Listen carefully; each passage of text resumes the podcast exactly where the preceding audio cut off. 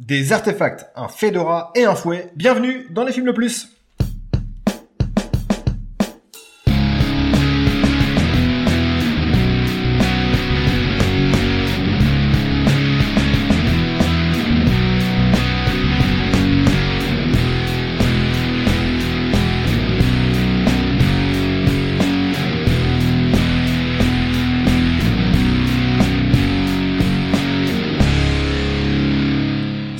Bienvenue dans les films le plus, podcast ciné qui nous permet de découvrir ou de redécouvrir des films, et qu'ils soient bons ou mauvais.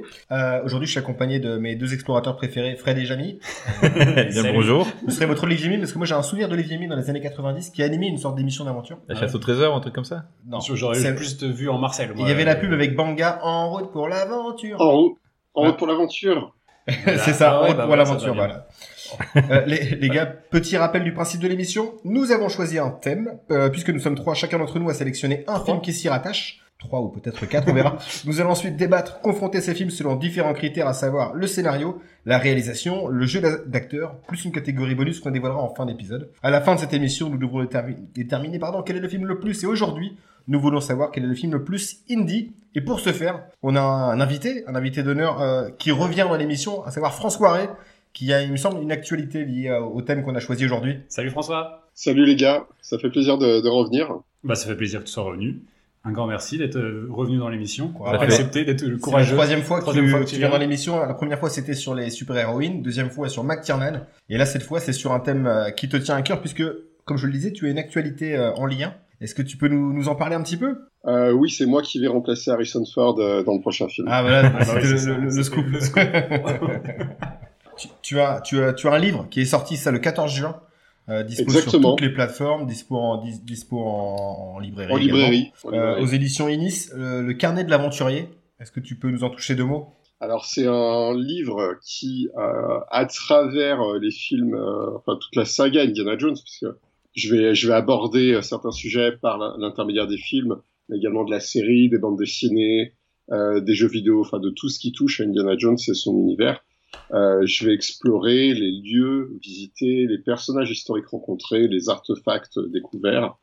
Euh, donc c'est un ouvrage qui parle très peu de cinéma, qui en parle forcément par la force des choses, euh, mais qui ne cherche pas à apporter des anecdotes euh, de tournage ou euh, de, de savoir comment euh, un tel ou une telle a été, de- été casté, mais plutôt utiliser des films qui, qui sont connus de, de beaucoup de monde pour aborder des sujets qui le sont peut-être un peu moins. Tu t'es intéressé plus à, à l'univers du coup qu'à l'aspect euh, l'aspect cinématographique quoi. Exactement, exactement. Alors j'en parle beaucoup, ben, enfin j'en parle, un, je veux dire un peu parce que euh, c'est difficile de passer à côté et puis euh, c'était intéressant d'utiliser l'aspect ci- cinématographique pour aller voir pourquoi, par exemple, on avait choisi de tourner euh, tel euh, un certain film dans tel pays et pas, et pas- et pas dans l'autre, pourquoi on parlait de tel artefact ou de, de tel personnage? Ok. Et du coup, tu as, dû euh, tout revoir à la fois série, t'as as été lire les bouquins, t'as as joué au jeu. J'imagine que ça, ça, ça être un travail assez, assez long.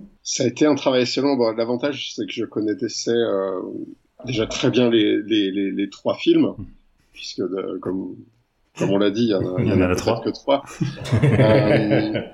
J'avais quelques souvenirs de la série télé, mais pas suffisamment pour, euh, pour pouvoir travailler dessus. Donc oui, il a fallu revoir des épisodes, euh, lire certains romans, jouer ou euh, me renseigner sur certains jeux, parce que Mm. tous ne m'étaient pas accessibles.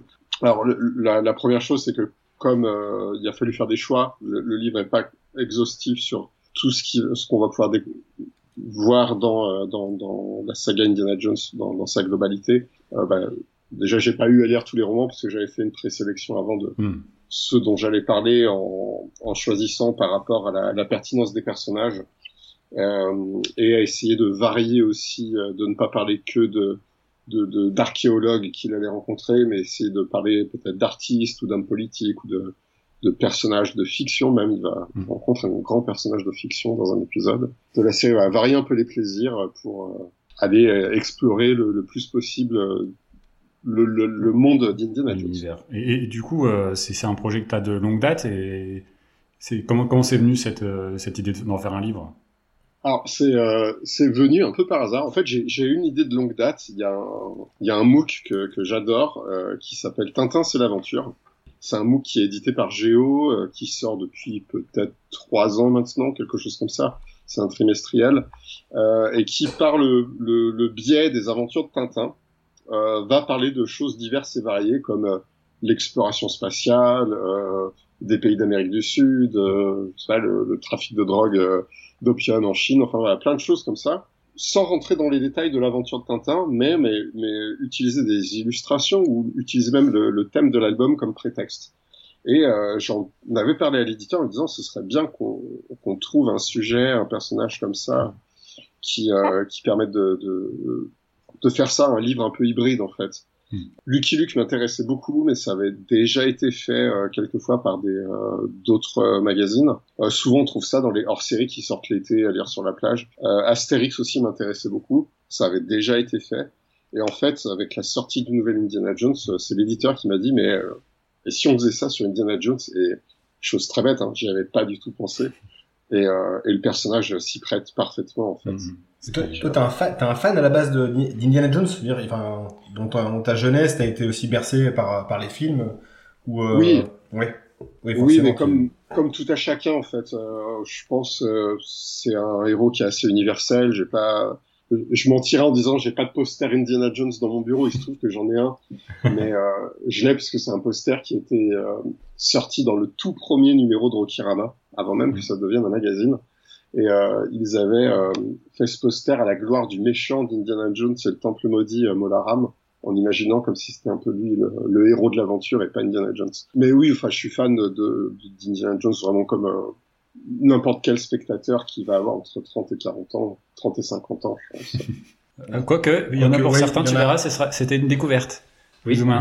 On a, on a un, un noob, un, bleu, euh, ou quasiment, hein, qui connaissait que des bribes, donc ça a été une découverte pour euh, pour l'un d'entre nous. Tu verras. Euh, un peu Mais c'est toujours bien. Voilà. Euh, c'est toujours un regard neuf d'aujourd'hui. À la rigueur, je, t'envie presque, Alex, de, les avoir découverts comme ça. Ah ouais, c'est clair. Non, mais c'est fou. En fait, j'avais juste toujours vu les scènes euh, dans les temples avec les pièges et tout ça, les, les trucs très classiques d'Indiana Jones mais il y avait énormément de scènes, enfin des films, j'en ai jamais vu un en entier. Quoi. Il faut dire, ça a tellement marqué euh, la culture populaire euh, que, euh, on a tous l'impression de connaître sans, sans connaître. Quoi. C'est, ça, ça a eu énormément d'influence ensuite sur, sur sur plein de choses, sur les films, sur, les jeux vidéo, sur. Oui, enfin, tu vois, tous les fans de jeux vidéo, je pense que on en parlera peut-être après, mais euh, ah oui, on va parler. Euh, t'as pas Uncharted si t'as pas Indiana Jones, quoi. C'est ben, qu'un exemple. Exactement, exactement. C'est beaucoup d'influences, même négatives. Hein. Euh, par exemple, des personnes qui voulaient peut-être euh, se lancer dans une carrière d'archéologue euh, de la même façon qu'ils ont voulu se lancer dans la police scientifique après avoir regardé les experts, tu vois, de, te, de te faire croire un peu naïvement que, que le métier ressemble à ça. Ouais. Ou les paléontologues de Jurassic Park, par exemple, c'est aussi un autre exemple. Euh. par exemple. Mais il y, a, y, a, y, a, un truc qui est intéressant dans, dans, dans, le fait que tu prennes Jurassic Park en, en exemple, c'est que dans Jurassic Park, justement, euh, Ian Malcolm, le personnage qui est joué par Jeff Goldblum, il remet justement en question euh, le fait de ressusciter des, des dinosaures. Alors que dans Indiana Jones, c'est très rarement remis en question, voire même jamais, euh, le fait d'explorer un peu comme ça des temples, de récupérer euh, des artefacts pour les mettre dans un musée. Oui. Euh, c'est une question que, que j'aborde dans le livre finalement. Est-ce que c'est une bonne chose de remettre un objet qu'on va avoir récupéré dans un temple, dans un musée, plutôt que de le laisser sur place? Et finalement, où se trouve la frontière entre un archéologue et un pilleur euh, Surtout tel qu'on le voit dans, dans Indiana Jones. Complètement. Et un Tomb Raider. un Tomb Raider, exactement. C'est vraiment, vraiment ce principe-là. Et un gros travail que tu as fait aussi, euh, c'est celui de remettre euh, la chronologie de, de, de l'histoire et de des personnages dans l'ordre, puisque au final les films sont dans le désordre, et puis il y a les séries qui viennent rajouter des éléments, et, et même les comic books qui viennent aussi, et, et, les romans t'en parler. Donc ça aussi, ça a dû être euh, un travail euh, assez important pour tout remettre dans l'ordre et nous offrir vraiment une chronologie claire et, précise de, de, la saga, quoi. Ça a fait partie, en, effet, ça a joué sur le choix de quelles aventures j'allais sélectionner pour équilibrer aussi, pas avoir trop d'aventures qui se passent, euh, par exemple, pas, entre les années 30 et les années 40, qui sont déjà bien couvertes par les films. Voilà, essayer d'étaler un peu sur toute, toute son histoire comme dirait euh, Choco dans les Goonies. Et puis voilà, prendre des personnages un peu intéressants. Ça, ça ressemble un peu à moins ce qu'on a fait. On a sorti un livre qui s'appelait 100 comics qui ont marqué l'histoire l'année dernière. On avait déjà un peu fait ça, et là, ça ressemble aussi à ce qu'on est en train de faire sur un film, un livre sur le cinéma d'horreur. C'est vraiment pas choisir que les films ou les bouquins qui nous ont plu, hmm. mais essayer de, vraiment d'équilibrer ça sur toute la, la période d'existence bah du personnage d'Indiana Jones ou du cinéma d'horreur quand on parle hmm. du, euh, du, cinéma d'horreur. On digresse un peu là, mais euh, du coup, il a une date de sortie ce livre sur le cinéma d'horreur? Alors, il a une date de sortie pour euh, normalement la semaine qui va précéder Halloween. On prendrait pas un petit rendez-vous? Eh ben, on peut, on peut prendre un rendez-vous tout, de suite. Hein. Eh ben voilà. Écoute, tu seras dans notre épisode d'Halloween de la saison 4 du film le plus si, si t'en es eh d'accord. Ben, écoute, très, très cool. Ça tombe parfaitement on invitera les, euh, les deux autres co-auteurs. Avec plaisir, ouais. Avec plaisir à l'émission. Ça sera un sacré bordel. Ça va être une grosse émission. Écoute, le rendez-vous est pris. En tout cas, euh, je suis. Tu oui, juste, on, rappelle le titre du livre. On le mettra d'ailleurs dans sur nos, sur nos réseaux. Oui, oui, oui, euh, on le fera. Le lien. Donc, le carnet de l'aventurier du Dr Jones. Euh, c'est super bien illustré et puis bah, ça, ça reprend vraiment bah, le, le, carnet d'un aventurier pour le coup enfin en tout cas sur la sur la facture donc c'est vous pas le louper la, la typo c'est la même qu'Indiana Jones donc en plus ça, ça attire l'œil et, Alors, il y, a, très beau. Ouais, il y a une petite anecdote là derrière, d'ailleurs. Sur, sur, la typo. Sur la typo, euh, en fait, quand on sort un livre, alors euh, c'est le la législation française qui est comme ça, elle est probablement la même ailleurs, mais je la, je la connais beaucoup moins. Tu, tu as le droit d'utiliser des images euh, qui proviennent des films, qui peuvent provenir de n'importe où. Euh, de la même façon que, par exemple, si tu euh, euh, tu veux euh, dessiner, tu es dessinateur, tu, tu vois un peu tes dessins sur, euh, je sais pas, sur DeviantArt ou d'autres sites comme ça, tu, tu dessines Captain America, tu as, le droit de le faire. Parce qu'en fait, il y a une certaine tolérance qui va s'appliquer. Alors pas pour les mêmes raisons, euh, mais dans, dans, le cas d'un bouquin, comme il y a un travail un peu de, de recherche et d'explication et pédagogique, il y a une tolérance qui s'applique là-dessus. Quelqu'un qui serait très pointilleux et qui voudrait poser des problèmes pourrait quand même euh, nous, nous chercher, chercher des noises à n'importe qui euh, qui va euh, qui va sortir un bouquin que ce soit sur quel que soit le sujet. Euh, on a pris la décision de pas mettre Indiana Jones dans le titre pour être un peu plus clair là-dessus. Mm. On n'est pas un livre officiel qui est édité par par les éditeurs qui travaillent habituellement avec Lucasfilm. Et de toute mais, mais en même temps, on, il va y avoir une multitude d'éditeurs qui vont sortir des livres sur Indiana Jones, mm. qui ont déjà sorti des livres sur Indiana Jones, avec Indiana Jones dans le titre et euh, qui, qui, sont dans les qui travaillent avec les mêmes conditions que nous. Euh, donc il y, y, avait vraiment une volonté de pas mettre Indiana Jones dans le titre. On le retrouve dans la description euh, à peu près 10 cm en dessous, hein. mais de mettre la, la typographie pour pour être un peu plus bah, lié puis reconnaissable sur sur les sur l'étalage. C'est une identité visuelle euh, qui se, oui, qui ça, se reconnaît. Il y, a une, grosse identité visuelle. Mais par contre, ça crée une opportunité, c'est de me dire, euh, euh bah, ce, ce, travail que j'ai adoré faire autour d'Indiana Jones, euh, de le continuer. Et au final, le livre se serait appelé Indiana Jones, euh, je ne sais pas quoi. il n'y aurait pas eu la possibilité de, de mm. faire une suite. Et moi, j'ai très envie maintenant de faire Carnet de l'aventurier de Nathan Drake, ah. carnet de l'aventurier de, de, tel ou tel autre personnage, voire de partir dans euh, des, des, choses qui n'ont rien à voir, comme je sais pas le, euh, les voyages de Baby Cart et, euh, et parler de tous les lieux et personnages qui vont être liés aux, personnages fictifs qu'il va rencontrer dans ses aventures, tu vois. Ça, ça crée en fait par le, le fait de ne pas avoir voulu appeler le livre Indiana Jones, ça a créé une opportunité pour, euh, pour faire d'autres choses. Faire une, une, une série, un, un, multivers autour de, de ce... Un François Réverse, on peut dire. Un François Réverse. Voilà, ouais. ça, c'est stylé.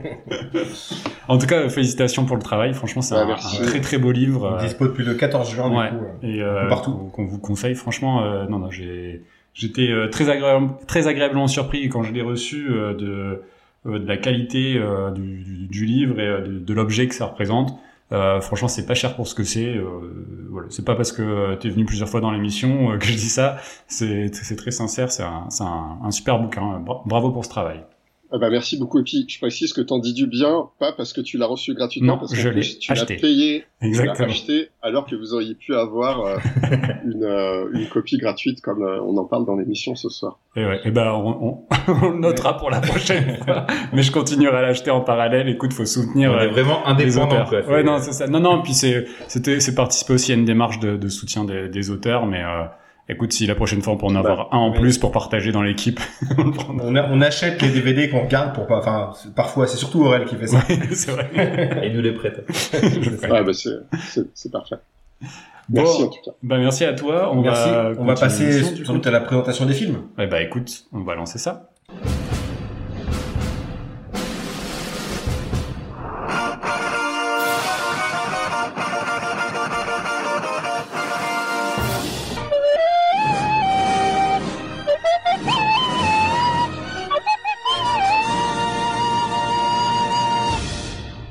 Nous, co- chacun, on va présenter un film. Avant ça, on va faire une petite, un petit historique. Alors, j'ai pas été loin pour choper l'historique. Hein. J'ai, un livre à côté de moi.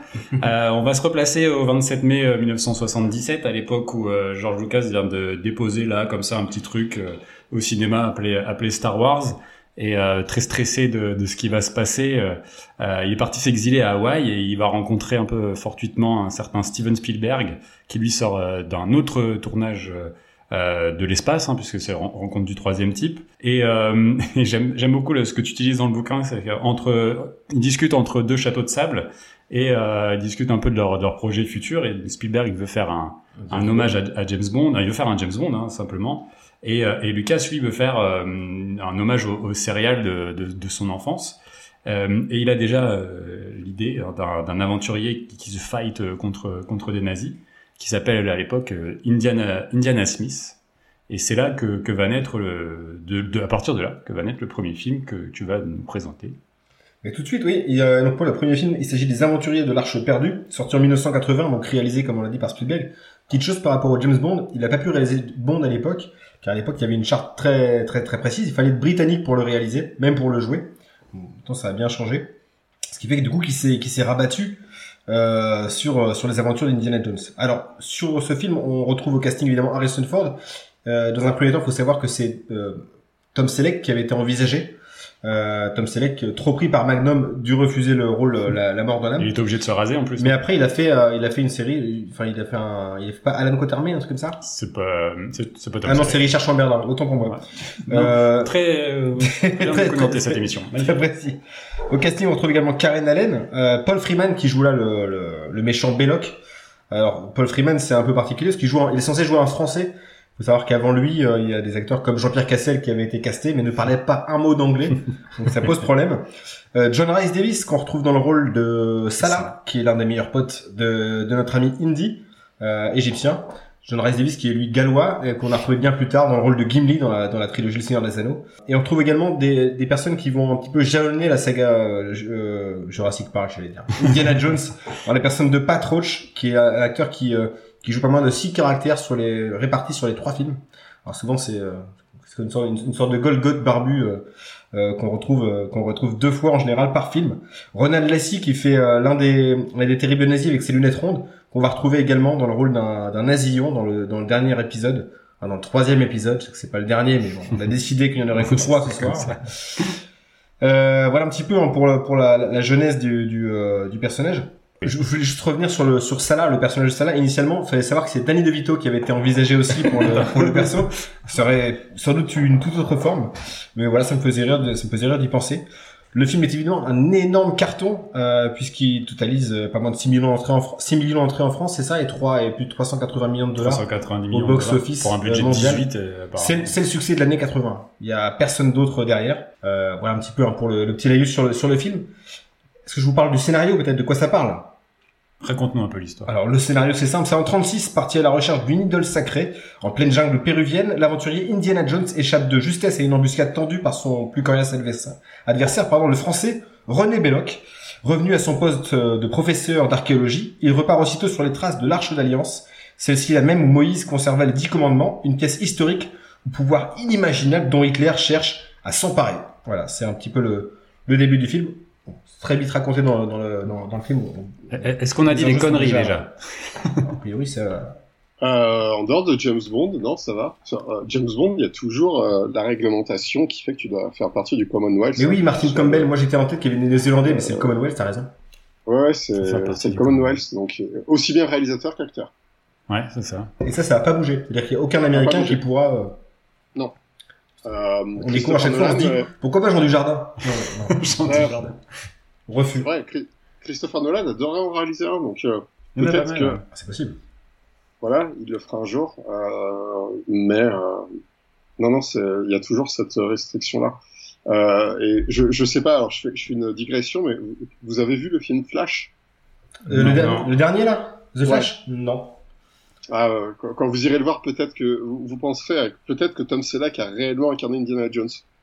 Ah, D'accord. on en est là. Les- Les, les, les auditeurs qui auront vu Flash, euh, euh, j'espère rigoleront à la vanne. Euh, mais euh, non, non, c'est c'est vrai qu'Indiana Jones, euh, Tom Selleck devait le jouer et a récupéré euh, par Magnum. euh, je crois que c'est le producteur de Magnum qui a rallongé euh, le, le planning de tournage pour qu'il n'aille pas sur le film euh, de, de Spielberg. Terrible, quoi.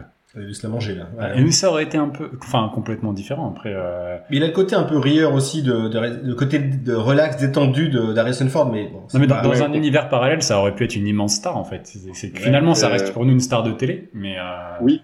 ça aurait pu devenir, euh, enfin, ça aurait pu être complètement autre chose. Ou alors le film aurait pu se À planter. l'époque, c'est Euh, des univers qui, qui communiquaient pas tellement. hein. C'était toi, soit était télé, soit, soit, soit cinéma. C'est vrai que ça a bien changé là-dessus, heureusement. Ah ben maintenant, c'est, c'est le chemin inverse, quoi. C'est ça. Ça, c'est complètement Ouais, inversé. c'est complètement inversé. Là, on pourrait euh, tout à fait imaginer que le mec joue à la fois dans Magnum, Indiana Jones, que les, tout le monde s'arrange pour les emplois du temps. Ouais. Euh, mais il y a, il y, a un- il y a un truc de marrant par rapport à ça, c'est, euh, je sais pas si vous vous souvenez, enfin, vous êtes tous plus jeunes, mais de la série Tic et Tac. ouais, Ouais, Ranger du risque. Bien sûr. Les Rangers du risque, bah, il y a un Ranger du risque qui porte une chemise hawaïenne et un Ranger du risque qui porte un blouson en cuir et un fedora, et un euh, fedora, Indiana Jones.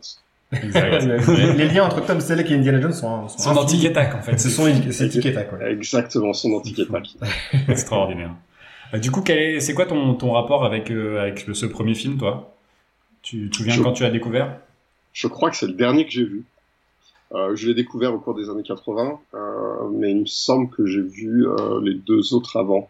C'est assez flou en fait comme Mm. euh, comme mémoire euh, là-dessus, mais euh, comme souvenir pardon. C'est pas celui qui m'a le plus marqué à l'époque. Mm. Euh, je pense que j'étais beaucoup plus fan de Indiana Jones et la dernière croisade. Et maintenant, je, enfin très clairement, je, même si mon préféré reste le Temple maudit, je, pour les raisons qu'on évoquera de- derrière avec euh, euh, tous les thèmes Avec que les catégories, ouais. Ouais, toutes les catégories, je, je pense que le meilleur reste euh, les aventures de l'Arche perdue. là, de- de très loin. Ok. Et du coup, bah, toi, Ouais. toi, toi, tu le connaissais déjà. Je le connaissais déjà, c'est évidemment des films que j'ai que j'ai vus et revus. Euh, un petit peu comme François, moi c'est pas le premier que j'ai vu, hein, je les ai pas vus dans l'ordre. Je l'ai vu dans l'ordre que, que m'avait dicté mon, mon père, euh, savoir du, du moins effrayant au plus effrayant. Donc j'avais commencé Ah ouais. euh, par celui avec Sean Connery, donc le- la dernière croisade, puis euh, moins effrayant, on verra, hein, parce qu'il y a quand même des scènes bien bien bien gore ou bien glauques. Donc par le euh, par l'arche perdue, pardon, et pour terminer par le temple maudit. C'est des films que j'ai découvert moi dans les années 90, fin 90 finalement, j'avais quasiment 10 ans. Euh, donc voilà, moi, j'ai j'ai découvert bien, bien, bien après la sortie et j'en suis tombé directement, euh, directement fan, quoi, amoureux. Euh, et ce film-là, donc c'est un film que j'ai vu peut-être une dizaine de fois, et c'est comme ça de prime abord, c'est celui que je considère comme le, bah, évidemment, c'est celui qui pose les bases de cette saga et qui est pour, qui a pour moi le plus d'identité. Par contre, c'est un film qui s'est fait un petit peu, je trouve, bâché, notamment par la série Big Bang Theory. Je sais pas si les gens que, ont vu cette série et l'épisode qui fait référence à, à l'Arche perdue, où là, te- la série te mindfuck et t'explique en gros, et ils ont raison parce qu'ils étayent par des, par des preuves, que Indiana Jones n'a aucun impact sur l'histoire. L'histoire se déroule comme s'il n'était pas là. Et ils démontent tous ces arguments et ils font, vrai, ils je font me ça à. Sheldon et, C'est- C'est c'est un peu. et quand j'ai vu euh, cet épisode, c'est- c'est c'est- ouais. terrible. Mais C'est vrai qu'à chaque fois, il récupère, il se le fait tout le temps piquer, ses artefacts et tout ça. À chaque fois. euh, C'est, c'est, euh, ça a été, une- enfin. En fait, il, ra- il ralentit, il, Ouais. il, il ralentit un petit peu euh, les, les- les événements, mais euh, il n'a pas vraiment de.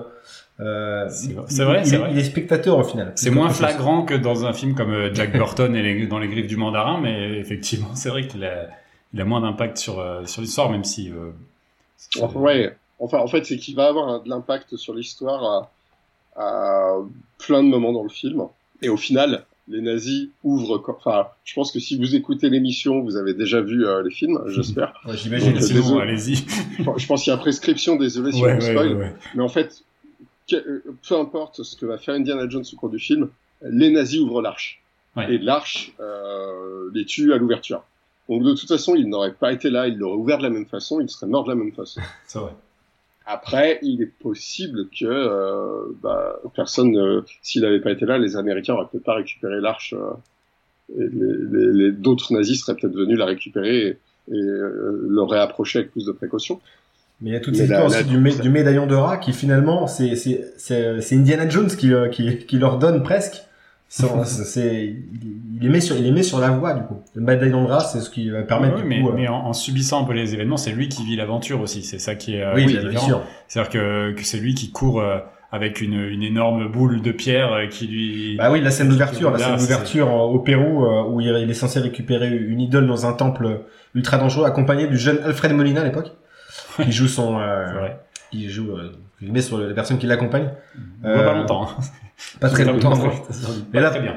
Ça pose les bases. C'est c'est un petit peu frustrant d'entrer puisque Belloc lui vole euh, la fameuse idole après qu'il ait fait euh, qu'il ait fait tout le boulot et ça résume un petit peu tout- toute l'action Ouais, qui va toute se sa passer. carrière au final. C'est qu'à chaque fois, euh, un loser un peu au final. C'est Indy. Ça, ça- ça Je J'irai pas jusque là. Il a un certain succès, euh, dirons-nous. sur- Oui, sur d'autres choses. ça, ça- ça pose les bases et cette scène d'ouverture, je voulais y revenir puisqu'elle est euh, c'est c'est- c'est là où on voit la, la science de la mise en scène de Spielberg. C'est la présentation du personnage. Mhm. Il a pas besoin de prononcer un mot. T'as tout de suite, t'as le fouet, t'as l'attitude qui sort de l'ombre, le visage, la cicatrice sous le menton. Tout est tout est posé là. Et, euh, et, et c'est génial en présentation de personnage. Enfin, parfois, c'est il y a d'autres réalisateurs qui auraient fait ça de manière plus laborieuse, tandis que là, c'est un plan, un bruit de fouet, et c'est ça y est, quoi. Il est là. En 10 minutes, t'as compris qui est le perso et Qui est qui et que tu vas le kiffer quoi. Ah Surtout. puis dans quoi tu t'engages en regardant le film. Exactement.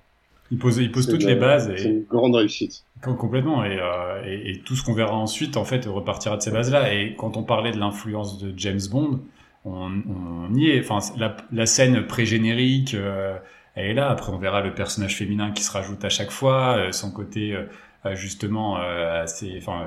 Euh, identifié euh, euh, clairement enfin sur le personnage on, on, on, on cerne vite sa personnalité etc et, et, et son succès et son aura. Et je trouve que toutes les bases sont là. Et c'est euh, ça sera encore plus euh, bluffant après on verra dans le troisième enfin bluffant je veux dire ce sera encore plus flagrant dans le troisième Mm. euh, où euh, vraiment la structure est quasiment la même quoi avec un personnage en plus qui vient euh, euh, un peu euh, un peu mettre le bordel dans tout ça. Mais euh, on, on, on voit qu'il y a une structure dans la dans la narration et euh, qui est euh, qui sera euh, le, le fil conducteur de quasiment De chaque épisode. de, de chaque film quoi donc, On parle de James. Bond, mais aussi de Tintin. Je trouve qu'il y a une forte inspiration de d'Hergé dans, dans les films, notamment la- les méchants qui sont très caricaturaux, le nazi avec les petites lunettes rondes et tout ça. Ça fait très Tintin. Enfin, moi qui ai lu les Tintins quand j'étais gamin, je vais retrouver Ouais, beaucoup d'imagerie de T'as- t'as celui-ci, des méchants très euh, très les- caractérisés. Ouais. quoi. Les, les rues du Caire avec la course Ouais. poursuite euh, qui fait penser aussi Ouais, à ouais, Bond. c'est ça. Même à OSS plus tard. Euh, mais à Tintin, la scène où, euh, où Marion Avec Céline. assomme avec une poêle un, un- gars qui la poursuit sur, euh, sur sur le même plan, bah c'est très, c'est en effet c'est c'est très cartoonesque. Donc t'as quand même ce côté un petit peu euh, second degré, un petit peu Oui. euh, comics, euh, même si il est quand même relativement sérieux, je trouve, par rapport aux autres quoi.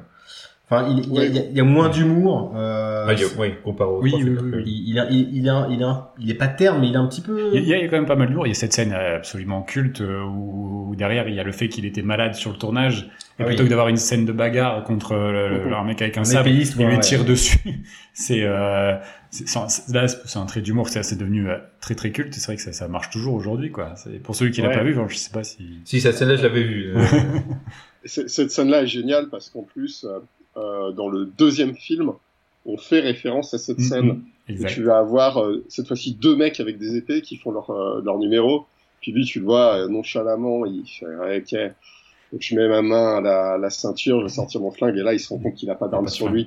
Et dans comme le le 3, film. il y a un peu aussi... Mais- euh, Ouais, mais comme le, le, le deuxième film se situe avant, les aventures de Oui. perdu, il peut pas faire référence à, un événement qui n'est pas encore euh, Oh Ouais, ça, veut, mindfuck. ça veut dire que dans notre aventure, éventuellement, ça lui est arrivé. Notre aventure hors champ. Ouais, en fait, il- Spielberg, il adore jouer de ça dans ses films, de pas toujours respecter la logique. Ouais. Euh, tu vois, c'est des écrans d'ordinateur qui vont se projeter sur euh, sur des vélociraptors. C'est impossible que des écrans euh, projettent leur texte comme ça, euh, sinon on serait tous aveugles. Hein. Euh, euh, puis ce serait peut-être pas beau à voir, ce qui peut être projeté sur le visage de certains.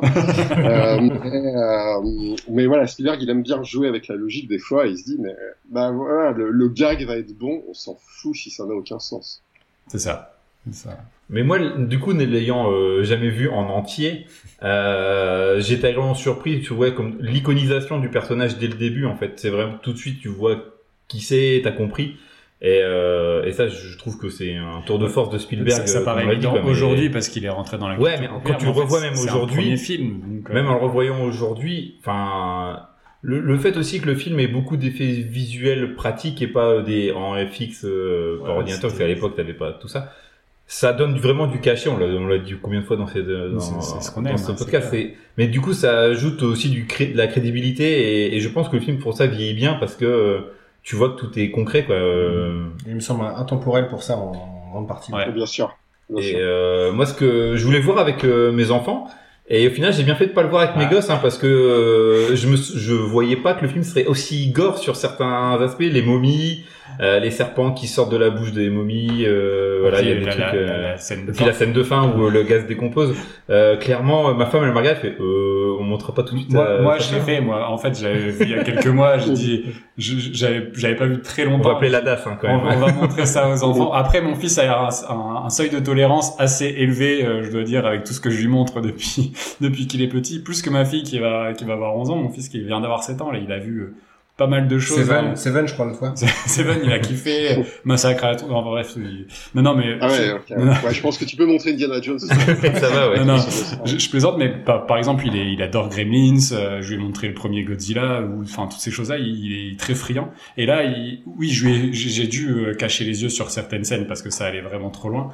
Mais euh, mais c'est vrai que c'est pas forcément adapté. Mais moi, j'ai l'impression de l'avoir vu extrêmement jeune. En fait, j'ai pas le souvenir exact, mais je sais que je l'ai vu jeune. Et Oui, mais la tolérance à l'époque, c'était je pense que c'était absolument différent. pas la même. T'as entièrement raison, la tolérance, elle était euh, différente par rapport à aujourd'hui. Enfin, on, on- il y, a, il y a plein de films qu'on a vus euh, étant gamin. euh, je pense à, je sais pas, euh, ceux qui ont découvert. encore une fois, c'est vrai que je, je suis un peu plus vieux, mais euh, ceux qui ont découvert Robocop quand ils avaient 5 ou 6 Mais ans, non, mais moi, c'est ça. euh, qui, qui ne le montrent pas à leurs enfants Ah, pas aujourd'hui, et à très juste titre. Ah oui.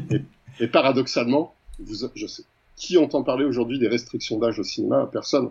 C'est vrai. Hmm. Nous, tu pouvais pas aller voir Terminator 2, on t'avait les interdictions moins de 12, moins de 16, euh, tout ça. Mais aujourd'hui, on s'en fout, c'est complètement passé à côté. Bah, Aussi je- parce qu'il y a moins de films qui le sont. Oui, Ouais, il mais- mais tout est clair- euh, plus aseptisé. j'ai hein. vécu l'expérience, c'est- très binaire maintenant. Les, les gens savent très Oui. bien euh, pour qui, pour qui et qui. Ouais, mais Les- bah, tu les non, non, j'ai vécu l'expérience récemment. Je suis allé voir les Gardiens de la Galaxie 3 avec Ouais. les enfants parce qu'ils avaient vu le premier. Ils ont pas vu le 2 parce que je, je, je trouve qu'il est pas, euh, il est assez dispensable. bien. Et franchement, voilà. Et euh, on est allé voir le 3. Et en fait, par moment, je me dis, ça va quand même hyper loin pour pour leur âge. C'était pas adapté. J'ai retrouvé la, la même sensation là. Donc c'est il y a que James Gunn aujourd'hui, je pense, qui peut faire ça. C'est beaucoup plus binaire sur les autres Marvel. Euh, mais euh, mais ouais, c'est- tu parce que là, clairement, il n'y avait pas de. C'était un film tout public, hein, Mm. euh, présenté comme tel. Et, mais ça va euh, sur certains points, c'est quand même très proche de, de l'horreur, même un peu de Cronenberg, euh, des choses que- comme ça. euh, Bah, c'est notamment avec Rocket Raccoon, il y a tout ce. Bah, il y a ça, le côté euh, justement mi à minimo mi-machine, et puis le côté organique. Et à un moment, ils sont sur une sorte de planète complètement organique où tout est euh, gluant, suintant. Enfin, c'est assez assez assez gore hein, finalement. Et euh. Warpig, Ouais, etc. t'as raison, hein, t'as raison. Le, je, je pense que les Gardiens 3 seraient sortis dans les années 80, il aurait été interdit euh, au moins de, euh, au moins de 12 ans. Je pense. Hein. Mais il y a des contrôles qui sont faits dans les salles pour. euh, Non. Moi, moi j'ai un souvenir d'avoir emmené mon petit frère à une époque pour voir l'effet papillon avec la chaîne Kutcher. Donc il est pas, c'est- on n'est pas sur le silence des agneaux là. hein. Et ben le, le- bah, mon petit frère s'est fait jeter de la salle. Ah Le oui. gars est venu le prendre Manu Militari. Non, tu vas voir Scooby Doo 2. Voilà. Aïe, aïe, aïe. Tac. C'est très dur. Non, je- par contre, à l'époque où il y avait des caissiers, ils te, ils t'empêchaient. Je, Ah je me oui. souviens avoir négocié sévère avec une caissière. J'avais 11 ans, je voulais aller voir Halloween 20 ans après. Et j'ai négocié, je dis, oh, allez, euh, c'est bon, j'ai 12 ans. T'as mis un impair et t'es monté sur passe- mes c'est- épaules. Non, ouais. j'ai dit, mon copain, il m'accompagne, il a 12 ans. je pensais que lui avait 12 ans, il pouvait m'accompagner. Ça marchait pas, mais on est quand même rentré dans la salle. Nous a laissé passer. et, tu vois, prenez C'est, euh, ouais. c'est- c'est c'est possible. Mais pour revenir à Indiana Jones, Oui, euh, c'est à c'est la base. En le revoyant avec un œil euh, plus moderne, euh, tu te rends compte quand même qu'il y a des choses qui, qui sont gênantes, et je pense que c'est pour les trois films, on va en revenir. C'est euh, la l'écriture des personnages féminins qui m'a. On invite à chaque fois François pour ce genre de discussion. Ah, quoi. Ça va. je trouve que voilà, c'est un peu le personnage, la, la Bah, princesse en détresse. Bah, pas dans le premier. Ouais. Ah, je trouve que dans Pas le dans le premier, premier. c'est pas le. Et pas dans, le- pas dans le 3 non plus. Non, Oh. franchement, ah, on pourra Ouais, en mais parler sur en le suivant. ou aussi la, la femme un peu facile qui tombe vite sous le charme de. non, parce qu'il y a une histoire avant. Ouais, mais enfin, je sais pas, j'ai quand même du Là, mal elle, avec elle est l'écriture des active. personnages. C'est qu'à un moment donné, elle est très Mais active. qui ne tombe pas sous le charme? Même Mais ma mère, elle est tombée sous son charme. Même ta femme, Salut, d'ailleurs. euh, Mais euh, non, non, je trouve que là, je suis moins d'accord avec toi sur le sur le premier. Après, c'est le côté encore une fois de James Bond. Oui, bah c'est ça, c'est ce euh, côté euh, tombeur. ouais. euh, mais euh, mais je trouve que dans celui-là, euh, le, le personnage euh, donc joué par je ne sais Karen. Karen Allen. Karen Allen, ouais, pardon, c'est c'est Marion. Euh, elle, elle est active, elle est elle est proactive. Elle- il y a un moment, elle a ce côté princesse en détresse sur quelques plans, mais dans la deuxième partie du film, elle est elle change complètement et elle elle, a- elle est vraiment euh, euh, proactive, contrairement euh, euh, à, à d'autres passages. Ouais. Bah, J'aime bien l'utilisation du terme euh, princesse en détresse, justement. Il y, a- il y a un, euh, lors de l'écriture des films, surtout à partir du deuxième, il y a un petit conflit entre Lucas et, euh, et Spielberg sur les personnages féminins.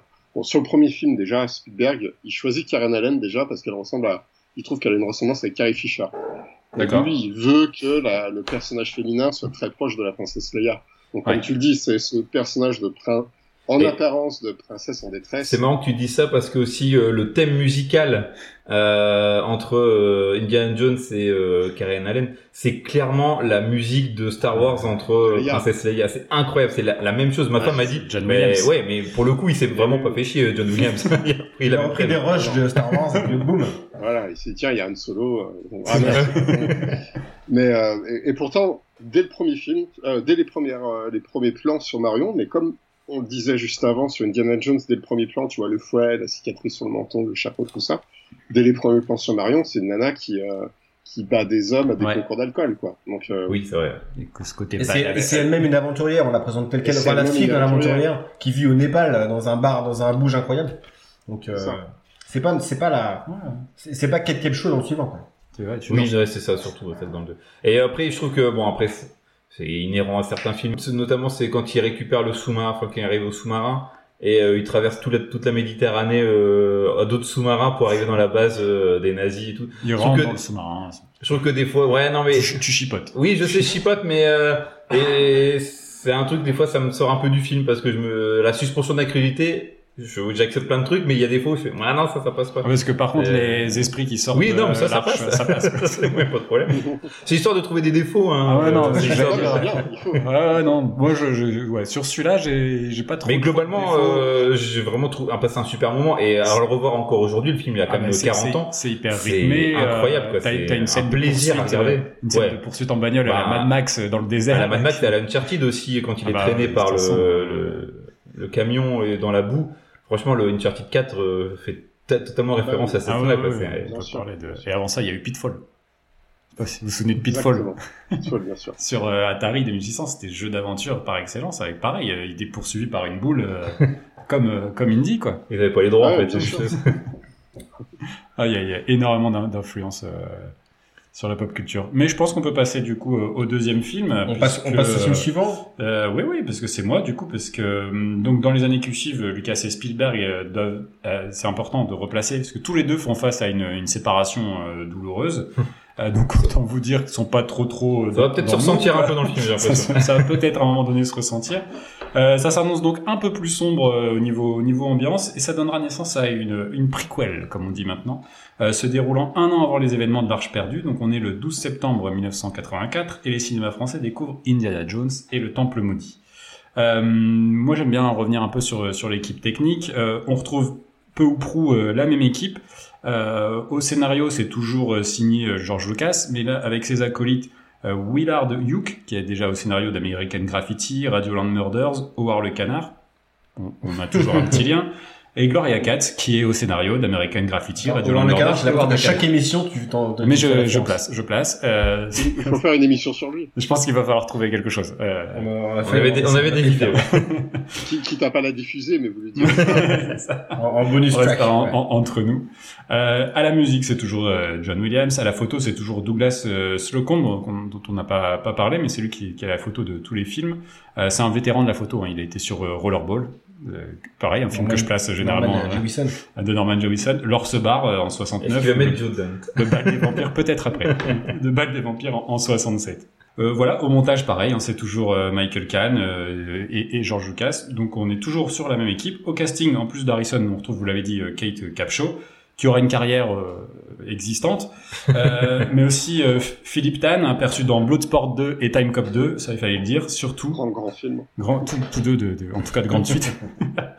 Et surtout, on aura euh, Keiyu Kwan hein, en short round ou, ou demi-lune en français, euh, que nos générations ont, con- ont connu pour ce film, mais aussi pour Data dans les Goonies, et que les générations actuelles ont redécouvert en Waymond Wang dans l'incroyable Everything Everywhere All at Once, pour lequel il aura quand même reçu euh, un Oscar. Euh, là, on a un budget qui est supérieur de 10 millions de dollars, et il en rapportera pourtant presque 60 de moins, donc un succès un peu, un peu moins important. Au niveau d'histoire, donc j'ai dit, ça se passe en 1935. On nous présente un Indiana très bondien, en train de dealer avec des gangsters chinois menés par le très vilain Lao Che, qui va devoir, euh, devoir s'échapper avec la chanteuse Willie Scott, donc interprétée par par Capshaw, euh, une sorte de croqueuse de diamants, partie se refaire la cerise en Chine, et il sera aidé dans dans cette euh, dans cette échappée par le tout jeune mais courageux demi-lune. L'avion qui doit les aider à s'enfuir appartient en réalité à Lao Che et par un concours de circonstances, il va atterrir en catastrophe dans un village indien, pillé de sa pierre sacrée de, de Sankara, mais surtout pillé de, de ses enfants. Tout ce monde va alors découvrir que tout cela est fomenté par le culte des thugs, euh, qui souhaitent réunir toutes les, pierres thugs et les mecs. ils souhaitent réunir euh, toutes les pierres d'infinité pour que la moitié de l'humanité disparaisse. Ah non, attends, ça c'est un autre scénario. Non, c'est plutôt qu'ils ont aussi des mauvaises intentions et que tout va pas forcément bien se passer. Tu l'as dit, c'est ton ton préféré, toi, du coup, François? Euh, c'est mon préféré. C'était pas forcément le cas, je pense, euh, quand j'étais petit. Euh, mais aujourd'hui, c'est mon préféré. Ouais, il y a un ton qui est différent, euh, l'humour est différent. J'adore le personnage de Demi-Lune. Alors c'est vrai que c'est le personnage féminin le moins, inté- le, le moins intéressant, mais euh, bon, il y a dans la tout. En fait, dès que les personnages vont euh, descendre sous le palais de Pentecôte et être euh, dans le temple maudit, il y a, il y a rien de mieux pour moi dans, dans la saga Indiana Jones. C'est vrai. La, la poursuite en, en wagon de, Ah qui oui, oui, oui, euh, euh, créée par euh, Phil Tippett et Ouais. euh, assisté à Phil Tippett et Tom Saint-Amand. Euh, c'est fantastique. Faut, C'est vrai que faut, faut aussi recontextualiser, dire bravo. l'époque, ce genre de scène, on n'avait rien vu de tel, quoi. Non, et sans ça, il y aurait pas eu Hugo Délire. Il faut le dire Et- aussi. et- mais ouais, il n'y aurait pas eu Hugo Oh merde, Délire, Karine. Délire. Euh, ouais, et, J'ai euh, fait la ref à ma euh, femme et elle a pas compris le... Ni en route pour l'aventure. Mais non, c'est vrai que cette scène-là, elle est incroyable. C'est, Ah oui, oui, oui. c'est le, la scène, euh, le, Ouais, la scène culte. Puis- et puis euh, c'est ce qui euh, euh, ce qui a eu tout derrière, c'est-à-dire que Disney, euh, Indiana Jones, Disney, c'est ça, c'est le train de la mine. C'est Ouais. c'est c'est vrai, c'est resté dans l'inconscient collectif comme ça aussi. À croire qu'il avait ça. vraiment cette envie de faire une montagne russe pour plus tard pour Disney. Bah, c'est c'est le film en état, en étude en c'est fait. un euh, un roller coaster géant. Ouais. Ouais, c'est une montagne russe au cinéma. il- il- c'est- je, pense- je pense que Spielberg, surtout sur ce type de film, euh, c'est quelqu'un qui s'amuse avant tout. Hmm. Il sait divertir, il sait ce qu'il faut faire pour divertir le, le spectateur, mais il s'amuse aussi au passage. Oui. Euh, c'est intéressant que tu aies parlé du box-office qui était euh, qui était moins euh, inférieur, ouais. on va dire, un peu inférieur au premier. C'est le premier, et qu'on parlait des limitations d'âge Mhm. juste avant. Ouais. C'est le Important. premier film qui est PG-13, donc c'est le premier film où euh, les enfants de moins de 13 ans doivent être accompagnés d'un adulte pour avoir le droit de voir le film au cinéma. Euh, il, il devance de quelques mois euh, Gremlins. Ouais. Donc forcément, ça a joué sur, euh, C'est pas moi qui ai placé le jeu ça a d'antan. joué sur le box-office. Mais oui, oui, oui, forcément, je pense que ça, ça a joué. C'est vrai que euh, c'est pas un film, euh, tu l'as dit, toi tu l'as découvert en dernier En parce dernier, que sous les, rec- les- les c'est- recommandations d'adultes. C'est le film le plus ouvertement euh, horrifique, euh, fantastique de, de la saga, euh, parce que Mhm. euh, moi, c'est euh, à la revoyure là, c'est celui qui, c'est finalement c'est euh, ce, ce, ce, pas ce creux, mais ce, ce, passage qui est assez long euh, dans euh, dans ce temple euh, où il y a tout un rituel, un cérémonial. Euh, avec euh, le, le, le- cette personne qui se fait brûler vive, euh, etc. Tout ce, L'arrachement du cœur, quand même. l'arrachement du cœur Ouais, à main il y nue, a des trucs et fous, tout, il y a des, trucs absolument dingues. Mais Euh, J'ai trouvé que du coup, en termes de rythme par rapport aux autres, il se, euh, Ouais. euh, il, y a, il y a un petit creux hein, à ce moment-là. C'est un point de vue tout à fait euh, personnel. Je suis d'accord aussi. En revoyant, à la- en revoyant tous les films à la suite, je trouvais que, ben, du coup, effectivement, il y a toujours le début, cette scène d'action incroyable au début dans le dans le club Obi-Wan. Au début, avec, tu commences, euh, tu dis, mais je regarde, c'est Indiana Jones parce que c'est un James Bond. Ça commence par une comédie musicale. Ah oui, c'est vrai. Euh, déjà à la base, c'était Oui, quand même c'est assez vrai. incroyable. La- Spielberg qui fait euh, du West Side Story l'heure. C'était la volonté de Spielberg, enfin c'était son rêve. Ouais, ouais. Et Lucas pour le convaincre de faire le 2, parce que c'était pas certain qui qui veuille reprendre le, le flambeau. Euh, bah, Lucas pour le séduire, et ben écoute, euh, en intro, euh, comédie musicale, go. Euh, Ouais, c'est ça. ça. Ça marche. Et ça marche. Et puis quand tu Ça vois euh, Indiana Jones arriver euh, avec son costume blanc et sa fleur rose, enfin sa, sa, sa rose rouge, tu crois vraiment dans un James Bond avec les méchants encore un peu. Tintinesque. Tintinesque. ouais. Il y a un, notamment d'un chinois assez maigre qui fait, enfin dans les dans les dans les dessins d'Hergé, Ouais, ouais, c'est vrai. c'est exactement le même quoi. C'est C'est incroyable. exactement lui. Mais d'ailleurs, il est encore, je trouve qu'il est encore plus euh, euh, Tintin-esque, comme, euh, comme tu dis, parce que, en fait, contrairement à ce qu'on peut croire pour euh, les, les aventuriers de l'Arche perdue, Spielberg connaît pas Tintin à l'époque.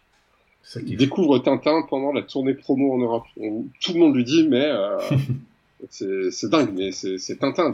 Vous, connaissez Tintin, c'est c'est trop cool les références à Tintin. Il fait, mais non, non. Puis interview après interview, on lui parle de Tintin. Il fait, euh, J'étais- allez m'acheter tous les albums là, il faut que je vois. de- J'étais persuadé que c'était qu'il il connaissait ça depuis son enfance, mais non pas du tout. C'est ouf. Et pas du tout. Par contre, euh, c'est très inspiré de Picsou. Oui, ouais. Et euh, donc là, il connaît bien Picsou avec George Lucas. Il a même euh, la scène avec la grosse boule est inspirée d'un, mais, mais vraiment au quasiment au plan près euh, d'une BD Picsou. Euh, Des années donc il 50. connaît pas Tintin. Ouais, qui je, je sais plus quelle année là, j'ai plus l'année en tête, 54, euh, je crois, mais si j'en crois le livre que tu as écrit. Ouais, bah merci.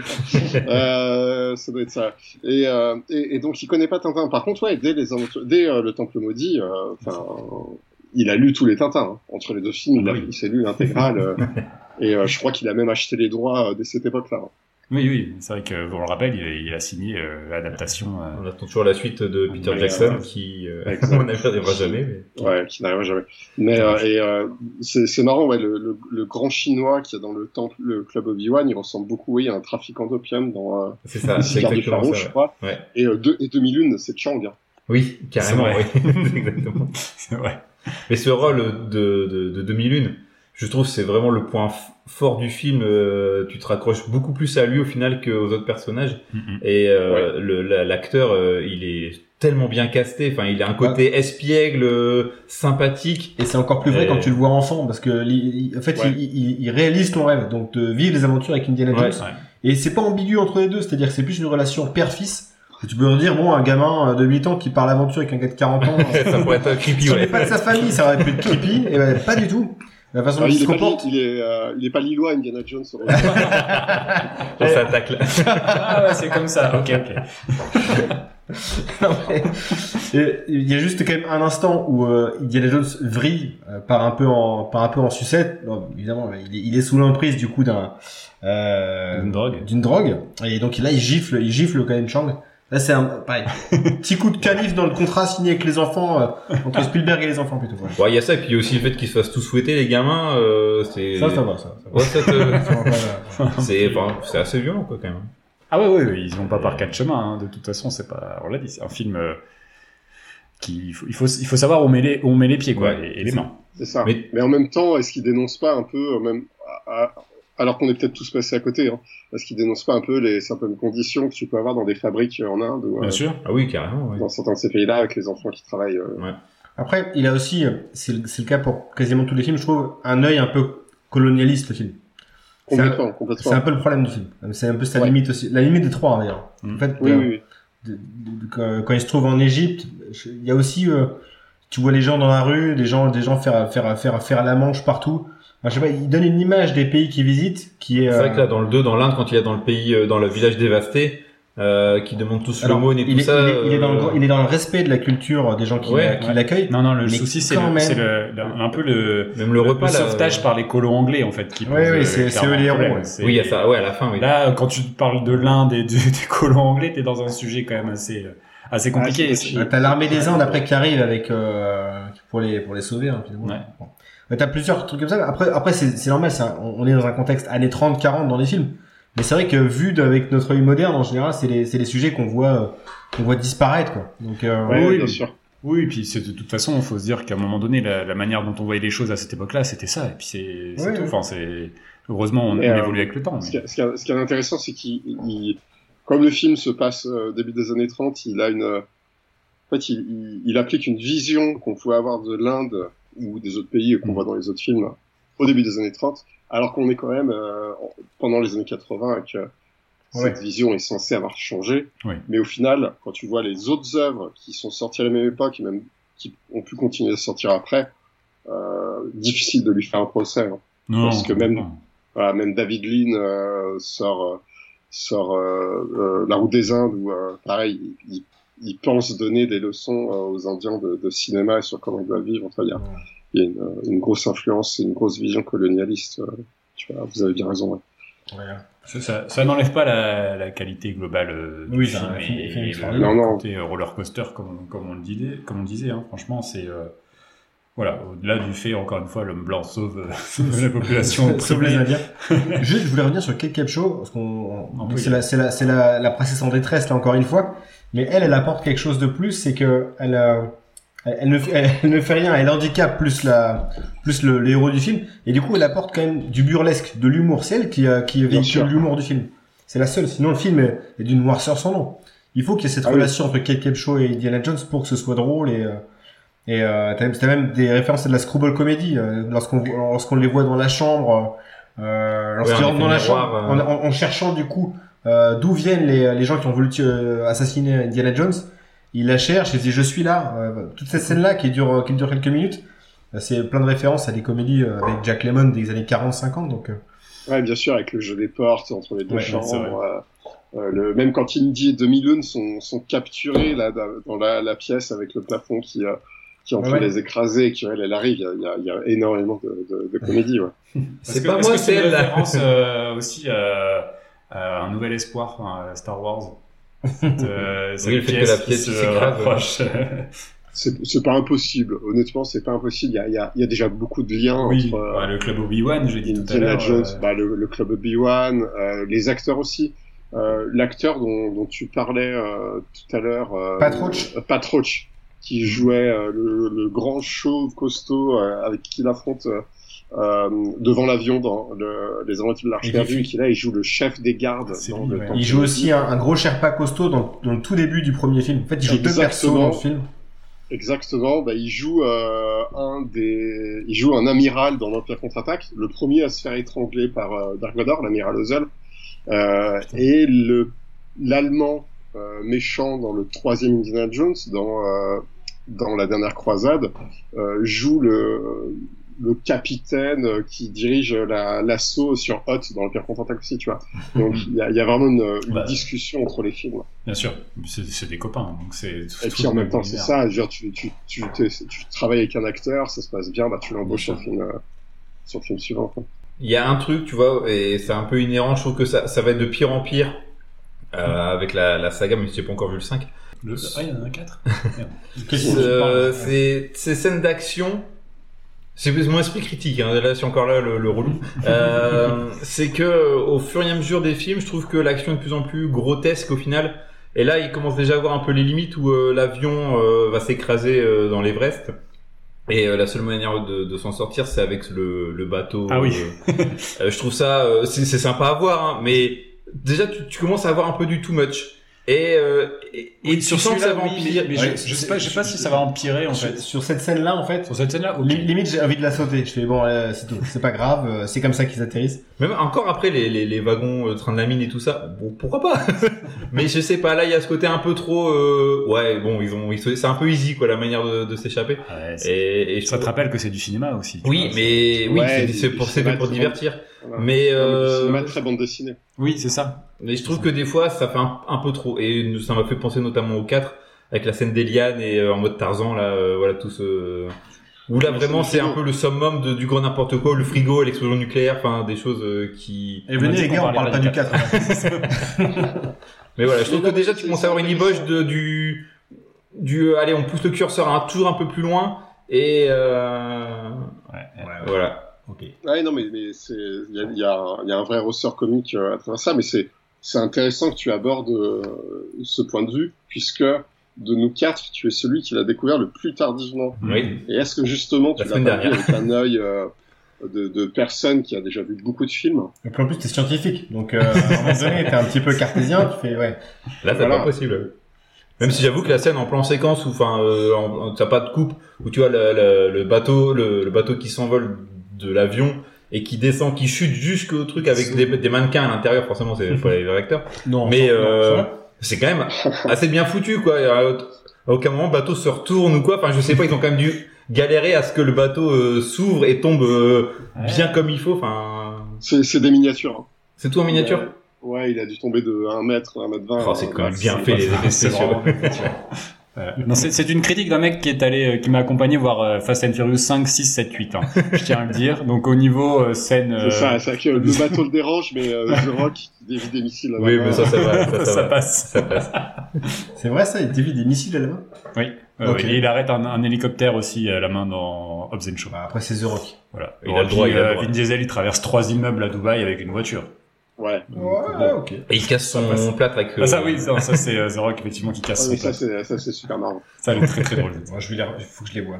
Je me suis arrêté à Tokyo Drift. euh, Faut que Ah, merde. euh, je reprenne la saga. Au moins, on va jusqu'au 5, quoi. Il s'en est passé des choses. Ah, ouais. J'imagine, ouais. Mais c'est pas le sujet. Euh, c'est pas le sujet. Est-ce qu'on a fait le tour Oui, de. Indie 2 On a fait le tour. On peut passer au, au troisième et dernier film de la saga. Yes. Malgré la sortie du 5 prévu, le jour de la sortie de notre épisode, d'ailleurs, je à rappeler. J'ai vu la bande-annonce. euh, moi, moi, je suis toujours un peu hypé quand même. Enfin, j'ai, j'ai, j'ai quand même envie de voir. Alors, on fera peut-être un petit sujet après, mais euh, c'est James Mangold. Ah Ouais, voilà. Oui, tu, qui a- tu l'as pas vu, Qui toi, avait fait François, l'excellent Logan. Alors, je je l'ai pas vu. Euh, par contre, j'ai eu de, des retours assez euh, intéressants, euh, notamment. Il y a, il y a un film dont on nie l'existence depuis le début, qui est le quatrième, euh, qui serait un peu le, le miroir du 4. C'est-à-dire qu'on va démarrer un peu euh, mollement, Ok. euh, là où le 4 était finalement c'est le, le- la meilleure partie du film, c'était au début en fait. C'était jusqu'à ce qu'il rencontre son fils. Ouais. C'était euh, ce qui avait de plus intéressant. Après, euh, moi, j'adhère complètement au frigo. J'ai vraiment pas de problème avec ça. Toi, t'es Team Frigo. Ok. J'y j'y ai consacré euh, entre deux et trois pages dans le bouquin d'ailleurs. euh, euh, mais euh, qui, enfin, qui devient très très mollasson et fainéant sur la fin du film. Et le, et le cinquième film est à l'opposé, c'est c'est assez grandiose euh, sur la fin. Par contre, James Mangold, tout, tout James Mangold qu'il est, hein, donc c'est un réalisateur très solide et très sérieux, mais très académique aussi, Mm. et il n'a pas l'étincelle euh, de Spielberg. Ah, mais je pense que ce sera, ce sera compliqué. Après, bon, il, il restait sur une bonne revisite d'un- d'un, d'un héros un peu usé qui était Wolverine sur Logan, je Oui. crois. Ouais, Qui, mais euh, il même Le Mans. euh, Euh... Qui, qui est le meilleur film sur euh, qui, qui parle de Wolverine et euh, parce que c'était un personnage qui était euh, mal exploité. Et, euh, Ouais, ouais, mais il a fait deux films sur lui, hein, d'ailleurs. Il Ouais, avait réalisé le deuxième déjà. Ouais, je crois que c'est c'était la voix de Immortel ou un truc comme ça. Oui, oui, celui où ça. il part, euh, il est Avec, euh, avec Liv Il Schreiber. part au Japon. Non, ça c'est. Euh, Ouais, ça c'était le premier. qui Il a fait, c'est quoi, Le Mans 66 Ouais. Qui Il a était- fait plein, ouais, il a fait plein Non, de mais il fait films, plein de trucs bien. Ouais, mais- Walk the Line, tout ça, c'était Copland, ouais.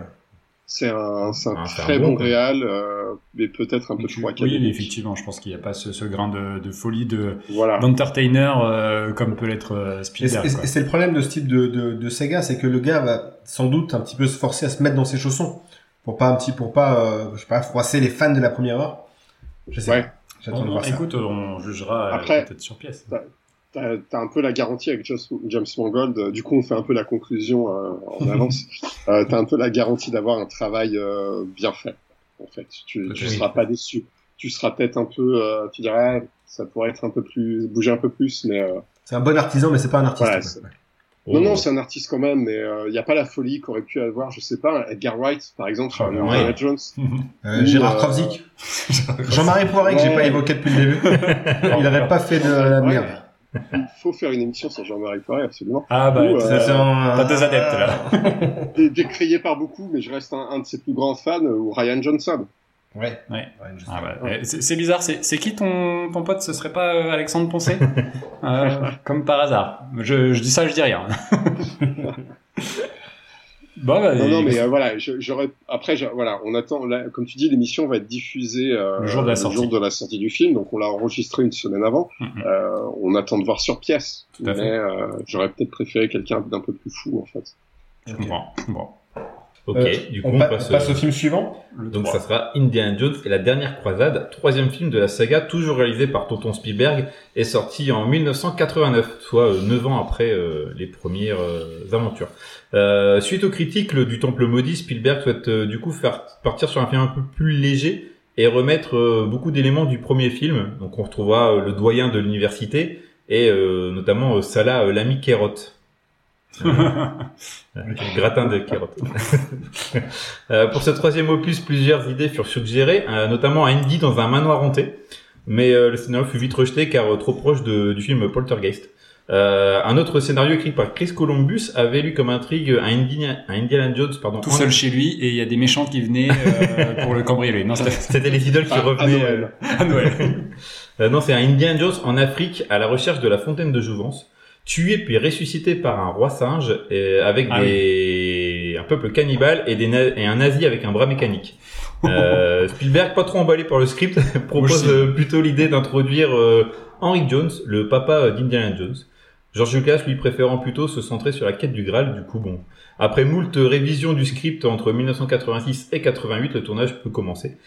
Euh, une grosse partie du film est tournée alors en Espagne, du désert d'Almeria à la ville de Grenade notamment, mais aussi en passant par l'Allemagne pour le château de Brunwald et euh, par Venise, euh, où ils ont eu qu'une journée pour tourner. Donc euh, entre gérer les touristes et essayer d'éviter de filmer les, les antennes et tout ça, il y a eu un sacré taf euh, Ouais. pour que ça rentre bien. Et finalement, euh, Ça passe. quand tu vois le film, euh, tu as l'impression, enfin, Ils ont une passé journée. une semaine là-bas, ouais, c'est clair. Euh, voilà, le tournage aura lieu aussi euh, en Jordanie, dans la cité de Patras. Euh, je crois que c'est ça. hein, Petra. euh, Petra, Petra. Petra, pardon. Petra. Euh, et aussi dans le parc national des arches aux USA, que j'ai la chance de visiter euh, pète il y a quelques années. Et euh, la double arche, forcément, ben. Ah, Parce que même si j'avais pas as vu le film en entier, euh, cette scène-là m'avait marqué et Ah, d'accord. il fallait quand même y aller. Quoi. Ouais, j'ai cru que t'étais allé là-bas puis que c'est passé à côté. Ouais, c'est sympa. ouais.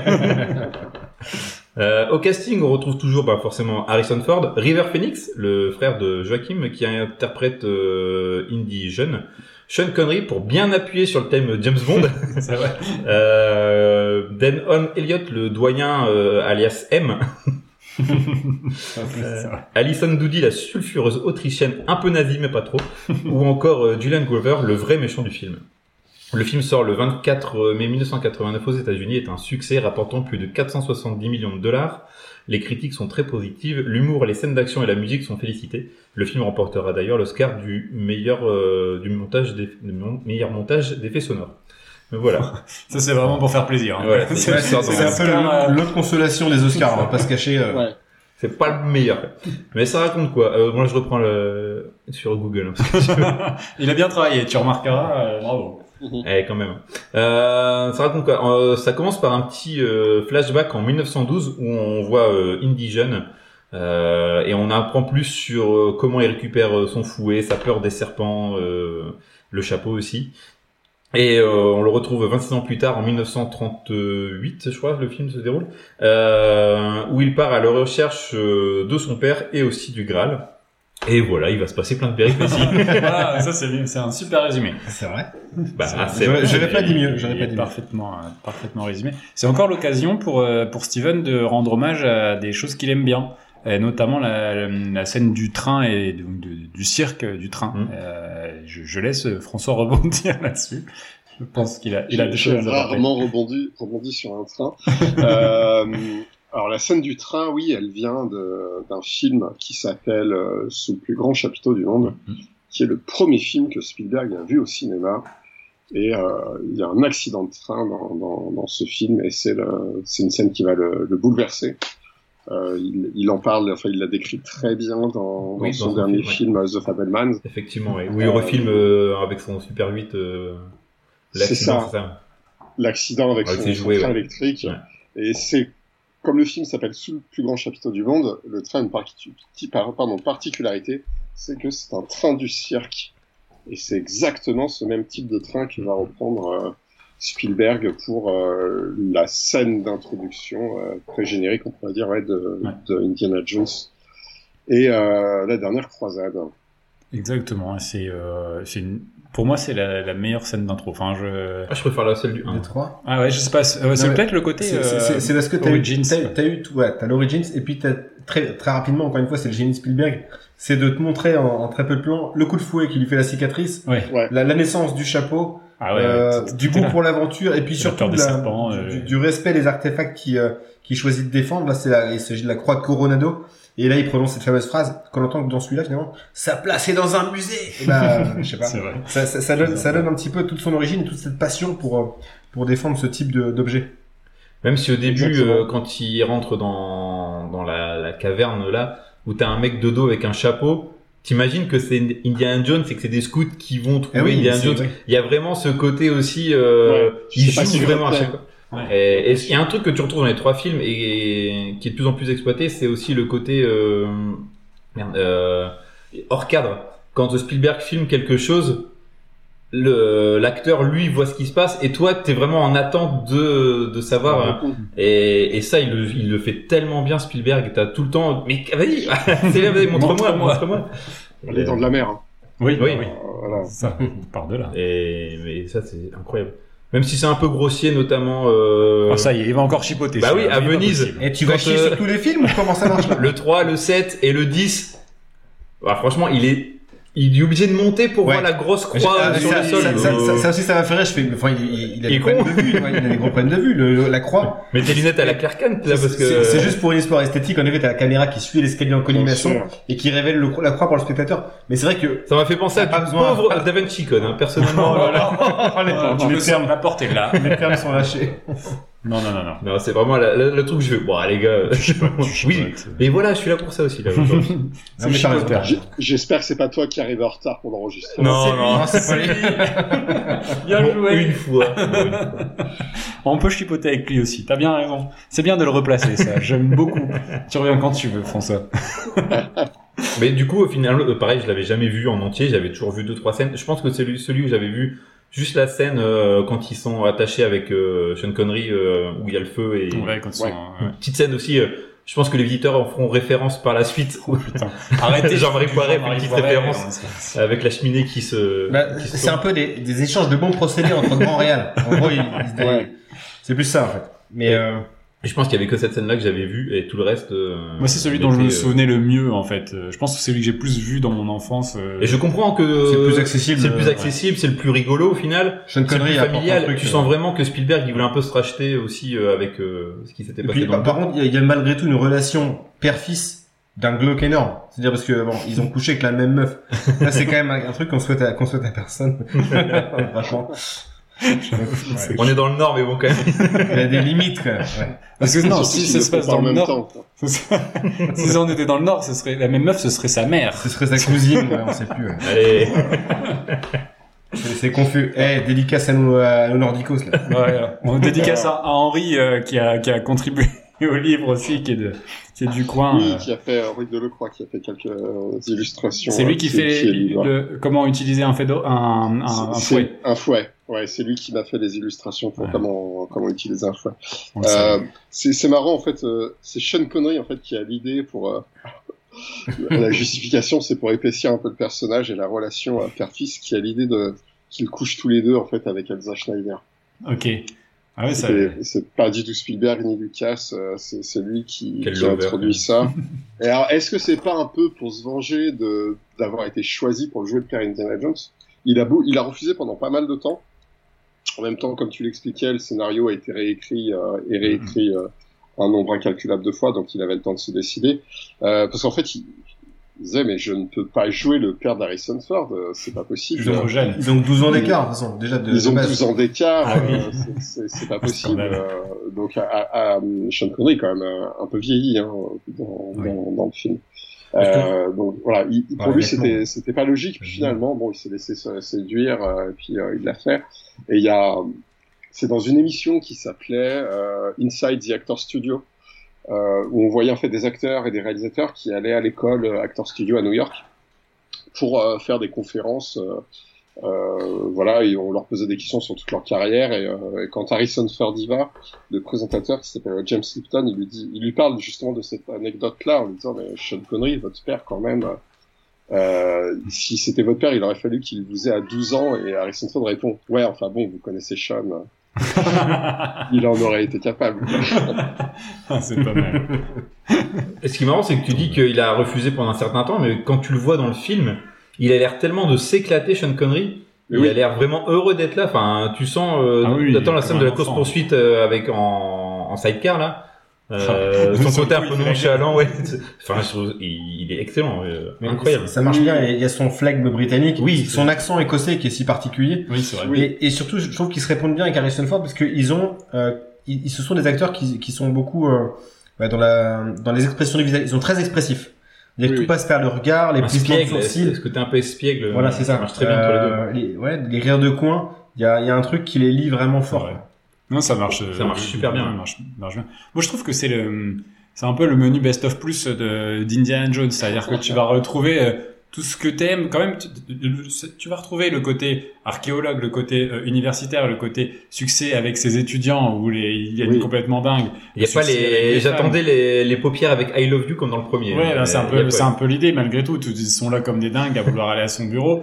C'est là où il y a le plus de courses poursuites, c'est-à-dire que tu vas avoir du, de la moto, du sidecar, tu vas avoir de la voiture, tu vas avoir Énormément de véhicules. char, ouais. tu vas avoir de, la- de l'avion. euh, Enfin, c'est, c'est assez C'est un- incroyable. c'est en une, promo de- pour Micro Machine. C'est ça, mais du coup, c'est, c'est C'est vrai, il y, a- il y a des propres commentaires sur le film, tu vois, quand ils, ils veulent s'échapper du château, euh, son père lui fait, on va prendre un bateau, et il fait, non, non, j'ai déjà pris le bateau, ça veut clairement dire, non, on a déjà une scène de bateau, Oui, on va oui, pas en mettre oui, une deuxième. Euh, par vrai. contre, on n'a pas eu de moto encore. Non, mais c'est vraiment, c'est vraiment ça. Ils se disent, allons-y, allons-y à fond, quoi. D'ailleurs, sur cette scène, je trouve qu'ils partent un poil trop tôt en moto. Ils auraient dû juste Oui. attendre que les nazis soient déjà, euh, là, c'est un, Ah, mais c'est un peu merdé, c'est pour les oui, oui, narguer. oui, c'est vrai. simplement. Ils auraient pu se faire plus discret, mais non, ils sortent de la boîte euh, plus vite. Mais euh, Comment voilà. il a refermé la boîte, quoi ouais. On veut pas savoir. Et euh, tu vois, là, je trouve que du coup, il y a, il y a, il y a énormément de choses. C'est, effectivement celui il y a le plus d'humour, euh, où il y a beaucoup plus de vannes, etc. euh, Ouais. Et, le film fait pas mal de références, encore une fois, euh, aux épisodes précédents. On le voit à un moment donné passer devant une relique de, de l'arche perdue. Oui. Il fait, oh, regardez l'arche perdue. Je connais. il passe, il passe à la suite. C'est marrant. Du coup, c'est des petits, là, pour le coup, c'est un vrai clin d'œil qui est, euh, qui est vraiment dans la, qui se met sur la, la toise, on va dire, la, euh, la timeline, pardon, de la, de la trilogie, quoi. Ouais. Bien sûr, ouais. La cheminée, moi, ça m'a fait, ça m'a fait rire. Ouais, la Enfin, cheminée qui beaucoup, est- beaucoup rire, quoi. C'est, oui, c'est des bons gags euh, visuels ça, ça et marche. euh, Ça marche vraiment bien. Après, ouais, il y a, il y a ce côté aussi, euh, du coup, comme je, celui que je connaissais le plus, t'as ce côté un peu euh, doudou, comme on dit à chaque fois, où t'es dans tes chaussons, en fait, à le revoir, et euh, c'est c'est hyper plaisant, et je trouve que c'est le, celui qui a le, le meilleur rythme, qui a plus de... euh, Oui, il est très bien rythmé, ouais. Qui a peut-être le plus de cœur dans, dans, dans l'idée. Enfin, le, le- il a une énergie dingue. Je trouve que c'est, c'est le plus rythmé. C'est-à-dire Mm. que je me, j'ai pas la sensation d'avoir un ventre mou et de, et puis surtout d'avoir besoin d'explications. En fait, le film se dit bon, bah, le public, est, le public Il est connaît, là. il connaît. Pas besoin de leur expliquer 10 000 ans qui, est- qui est Indiana Jones. Donc, on, on perd plus de temps entre guillemets sur ces, sur ces tout est fait sur sa mythologie euh, dès le début, puis après quand Ouais. euh, quand Sean Connery lui dit, euh, il appelle euh, toujours Junior et il veut pas, il dit non mais Indiana c'est le nom du chien. Et donc tu tout ça, ça fait partie de la mythologie du personnage et t'en apprends des choses, c'est incroyable. Tu, attends jusqu'à la fin du film de savoir pourquoi, euh, pourquoi il s'appelle Indiana ou quel est son vrai prénom. euh, Ouais. Enfin Mais non, on connaît son vrai prénom, pardon, c'est Henry Jones. Henry Jones euh, Junior. Junior, ouais. mais, euh, mais voilà, pourquoi il s'appelle Indiana quoi. Mais toi, tu as réussi quand même à trouver le, le moment où, dans, le- dans ton, ta chronologie, le moment où il a adopté le chien et euh, il décide de... c'est quand même incroyable, tu as réussi à aller jusque-là dans, dans ton raisonnement, c'est fort. Bah, y a, bah, y a, y tr- enfin, on va dire que Internet est très documenté et que Ouais. du coup, euh, euh, ouais, il y a des auteurs qui sont passés par là avant, qui ont décidé que dans leurs romans, dans leurs jeux vidéo, euh, on allait sortir une année avec euh, où la famille adopte un chien. On m'a fait remarquer euh, que dans le livre, j'avais écrit, euh, je vais lire exactement ce que j'ai écrit. La famille achète un malamute d'Alaska. On dit mais on n'achète pas un chien, on l'adopte. Ah bon tu l'adoptes contre un, contre un prix. Moi, ma femme a voulu un chien. Je peux te dire ouais. que j'ai claqué un sacré billet. hein. Ça m'a un peu Voilà. gonflé cette affaire. Mais euh, ouais, ouais, non, mais c'est marrant en fait. J'aime bien toutes ces fausses euh, chronologies qu'on invente pour euh, justement euh, enrichir les personnages. C'était un peu ce qui, ce qui m'avait motivé pour le bouquin aussi. Oui, oui, c'est un peu la, c'est un peu la, la geekisation. euh, c'est horrible comme mot, mais de de, de, Ouais, de avoir tout un ce lore, de la pop euh, culture, c'est de se dire, Ouais, ouais. euh, Oui, c'est Ah une ouais. réalité parallèle. Du lore pour tout et n'importe quoi. Et des fois, euh, il y a justement une vidéo là qui est sortie sur YouTube euh, cette semaine de la chaîne Game Next Door qui parle. Est-ce qu'on en fait pas trop avec le lore? Ou justement, des fois, euh, les fanboys vont peut-être un peu trop loin dans euh, la recherche du petit détail. Et des fois, Ah, est-ce oui. qu'on a besoin d'avoir tous ces détails-là? Oui. Est-ce que des fois, essayer notre imagination, laisser notre imagination, des fois, c'est pas pas mal mal, aussi. C'est après- c'est une très bonne question. On- Je pense qu'on n'a pas besoin. Mhm. De euh, tout expliquer à mais chaque fois. Quoi. Mais pourquoi pas? C'est-à-dire que et, et tout dépend de dans quel contexte et de quelle façon c'est fait. C'est-à-dire que tu peux sortir 50 romans sur Indiana Jones ou 50 romans sur Obi-Wan Kenobi, ça changera rien au film. Personne Mm. te force à les lire. Oui, c'est Ça. ça. reste, il faut être honnête, beaucoup moins connu que le cinéma. Donc, peu importe euh, ce que tu leur fais vivre derrière, ça, ça n'influencera pas les films. Par contre, de faire deux, peut-être deux saisons d'Obi-Wan Kenobi, de dire tiens, et si on refaisait un film euh, sur Obi-Wan Kenobi en plus, et si on faisait un film sur la princesse Leia, ça casse tout le mystère qui va euh, naître euh, euh, au début du premier Star Wars, par exemple. Ça le fera moins pour nous parce qu'on les a vus à une époque, on les a vus à une époque ces films où il n'y avait pas le lore. Mais en, en rajoutant du lore euh, maintenant, un nouveau spectateur, comme euh, tu as pu le faire avec Indiana Jones, euh, ça va lui. euh, il aura, il vivra pas la même expérience. Et je, Ouais, je suis d'accord, il faut, euh, Ah il faut lui, limiter ça. lui, il va et, se dire, euh, mais non, non, non, ça marche pas parce que euh, quand on regarde la série, on voit ça. Enfin, ça, c'est Ah, vrai, c'est le gros, gros ça- problème de Disney et Star Wars actuellement, c'est de vouloir euh, Trop euh, tirer, de te dire ce qui se passe entre euh, le minuit 47 et minuit 49 euh, après la, la destruction de l'étoile noire. Ça devient compliqué, quoi. ça, Franchement. ça, ça te laisse, ça, en fait, ça t'empêche déjà toi d'imaginer Ouais. euh, la chose. Euh, et ça, c'est très important en fait, de te laisser un, un petit part d'imagination. euh, c'est pour l'instant, je trouve qu'Indiana Jones n'en souffre pas puisque tout le lore existe juste dans des romans. Hmm. Bon, il y a la série Young Indiana Jones et je sais pas si on, on y reviendra un peu plus tard, mais pour moi, elle, elle est handicapante.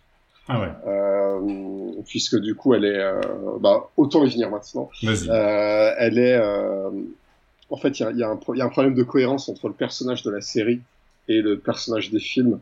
Et je, je trouve plus intéressant de l'aborder comme si c'était un peu un Indiana Jones d'un monde parallèle ou d'un univers parallèle que, que Oui. l'enfance du personnage des films. Ça colle pas. c'est normal, je veux dire, quand tu étires sur autant d'épisodes, il faut que tu rajoutes de l'enjeu, il faut que tu rajoutes de, l'univers. Et C'est, euh, c'est, c'est- ça se fait beaucoup. Je me, d'ailleurs, je me rappelle, euh, gamin, avoir lu des, des euh, courts romans euh, de, du jeune Indiana Jones, parce que ça aussi, il avait Ouais. fait une série de bouquins pour Oui, enfants. Moi, j'avais des BD gratuites chez Total avec des, Mais- c'était, mais oui, des aventures d'Indiana Jones. Mais t'avais Exactement. 8 pages, enfin, c'est- il y avait pas de cohérence. Enfin, le perso, oui, on retrouvait les, les, juste son physique, mais pas forcément sa façon de parler, ni, euh, je ouais, c'était, pour occuper, occuper le, le manque, euh, il y avait plus d'Indiana Jones, hein, on était en vrai. 96, ça faisait 7 ans qu'on attendait euh, un éventuel retour. Vraiment, on l'a série, 2006, marchait- quoi. la série était un peu euh, pas, pas trop connue chez nous encore. Ouais, mais, et, puis, elle attirait, elle, elle flattait pas l'œil. sur France Elle, elle était, elle hein. franchement pas, pas belle visuellement, avec cette espèce de, je sais pas, je sais pas, de côté lumineux ou cotonneux. cotonneux. Ah bah oui, non, mais oui, oui, c'est dégueulasse le, euh, le, le résultat de la série télé. Enfin, je, je ça, ça. irregardable.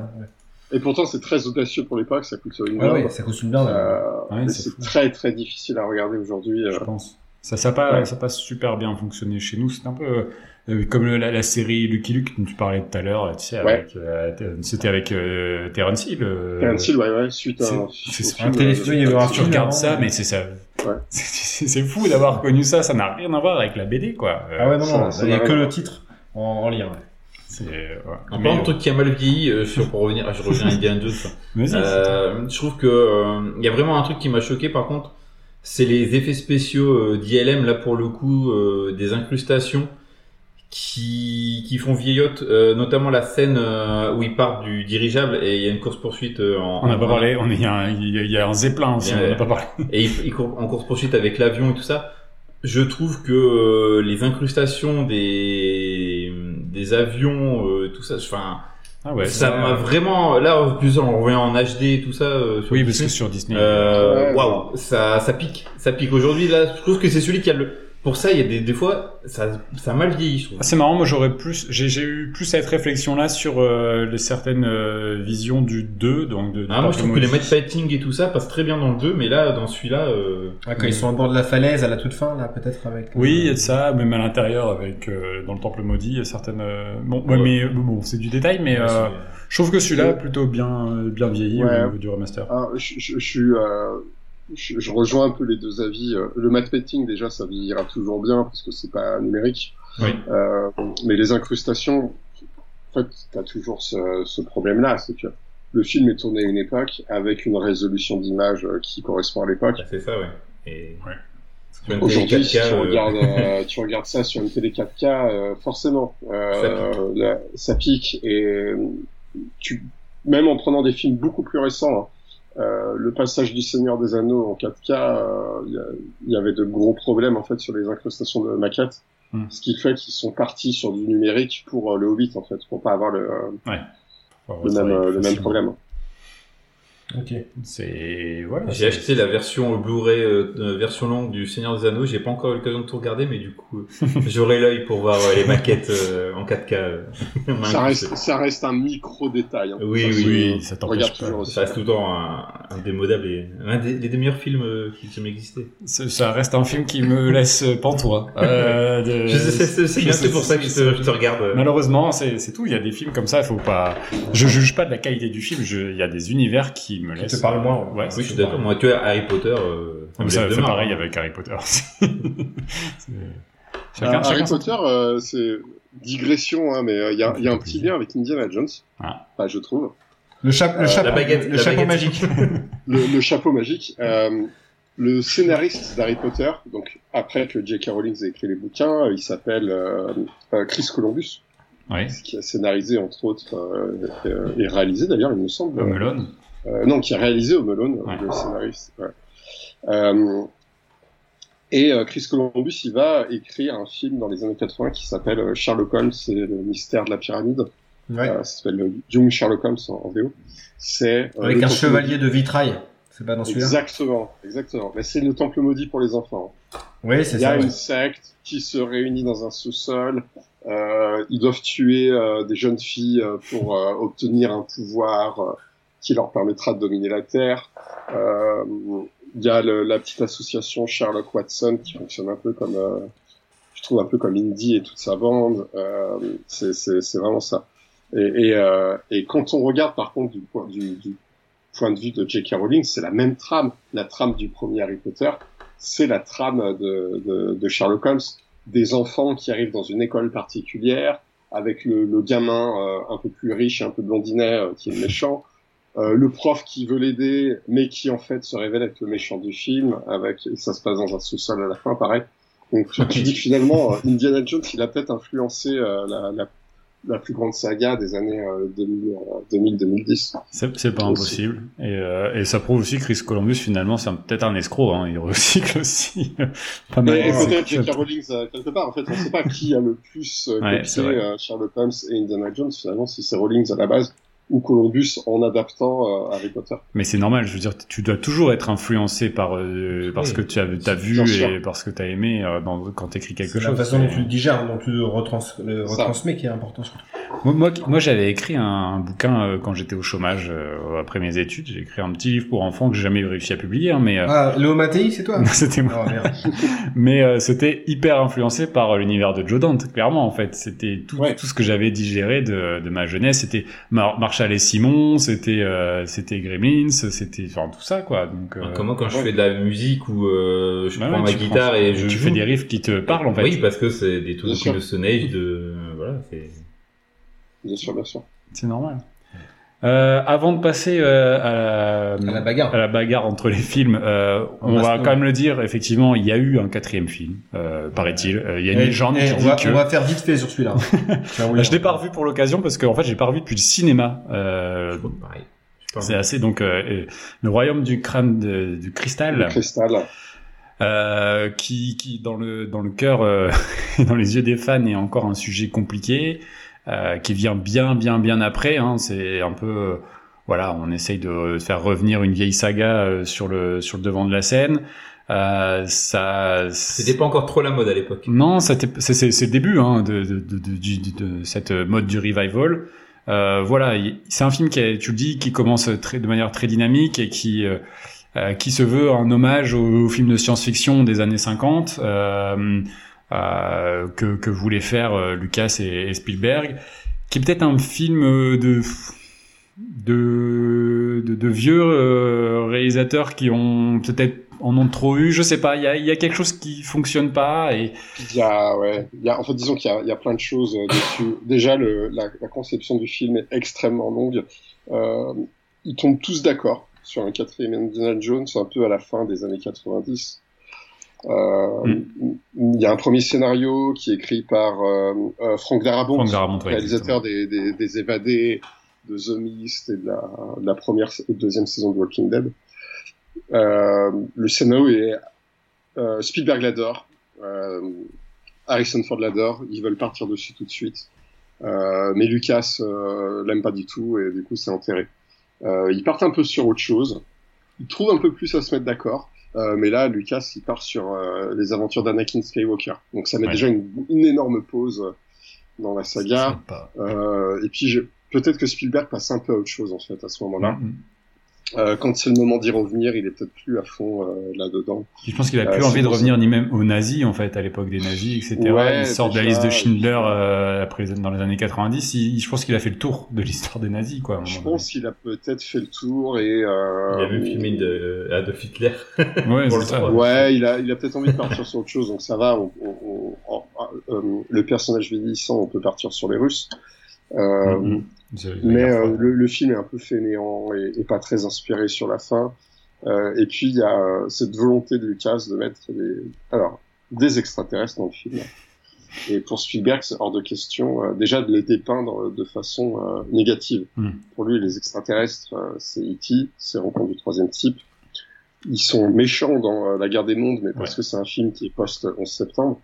vrai. Et les, les extraterrestres, ou d'ailleurs on ne sait pas trop hein, si c'est des méchants ou des gentils dans, dans le royaume du crâne de cristal, euh, dans, en tout cas dans le scénario d'origine, ça lui plaît pas et Lucas dit bah ok euh, t'inquiète pas il y aura pas d'extraterrestres. La nouvelle dernière version du scénario arrive et là il fait mais tu te fous de ma gueule euh, c'est quoi ça il fait? C'est pas des extraterrestres c'est des voyageurs interdimensionnels. Mais ils sont amis ou pas, du coup Ouais, ils sont amis parce qu'ils sont euh, porteurs de connaissances finalement, comme le vont l'être euh, Indiana Jones et les, euh, et les archéologues. En fait, c'est un peu des archéologues du- d'une autre Et dimension. pour rebondir euh, sur ce que tu disais, sur George Lucas et Spielberg, il y a, y a- encore une fois, c'est Indiana Jones dans la pop culture. C'est South Park qui avait fait un épisode où on voyait Spielberg et Lucas euh, sodomiser Indiana Jones. Euh, ouais, à, Pour le 4, je me à la, à la très bien sortie du ce 4 quasiment. Un épisode entier consacré à ça, c'était incroyable. C'était un exutoire cet épisode. Ah oui, oui, Pour oui, ceux oui, qui avaient vu le film à ce moment-là, c'était ouais, ils sont très forts là-dessus. euh, ouais. Après, Ouais. pour moi, le plus gros loupé du film, c'est euh, Shia LaBeouf. Ouais. Euh, J'y crois pas du tout. Je trouve que le personnage ne fonctionne pas. Enfin, et tu sens qu'il y a une volonté hein, quand même. Euh, Ouais. euh, De le pousser pour la tu suite. dis euh, Oui, oui. heureusement qu'il s'est engueulé avec Spielberg à la sortie, à la sortie du film. Ah, heureusement que le mec s'il pète un câble, ouais. S'il pète pas un câble, on a le droit à des suites avec lui en héros. Hein, donc, euh, Ouais, c'est surtout vu les circonstances aujourd'hui, c'est compliqué de se dire que euh, cette saga aurait pu euh, continuer avec Shia On LaBeouf quoi. on est passé Il- pas loin du drame en effet. on est passé pas loin Ouais. de la Les gars, catastrophe. Est-ce qu'on passerait pas Attends, il y a encore, euh, on n'a pas fini de parler de la suite. Ah oui, oui, le 5. Il y, a, il y a donc le 5 qui sort le jour de la sortie de l'épisode. On, on jugera euh, sur pièce. sur Euh, pièce. Effectivement, je pense qu'il faut laisser sa chance euh, Au malgré produit. tout au produit. On verra. Peut-être peut-être qu'on en parlera dans un futur, une future émission qui Peut-être. pourrait traiter du genre, par exemple. On peut-être, Ouais. hein, euh, au moment de vers octobre, tout ça, et on verra euh, ou, ou, ou non sur une autre. Je vois ce que tu veux dire. Du genre de l'aventure, Voilà. tu veux dire. J'ai bien De compris. l'aventure. Un On road a un pour petit la deal euh, entre.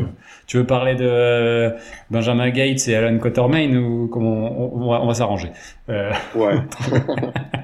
Euh, Benjamin Gates, euh, ouais. Non, non, c'était. On valide Benjamin Gates ou une blague. ouais, D'accord, ok. Je vois t'as une sûre là. J'ai j'ai un truc qui Ouais. coule à ce moment-là. C'est on va parler de Nick euh, Clarkson, euh, Nick, Larson. Nick, non, Nick Carson et les portes du temps avec Ah, Noah Nick Carson. Noah Wyle, ouais. Bien Ouais. aussi.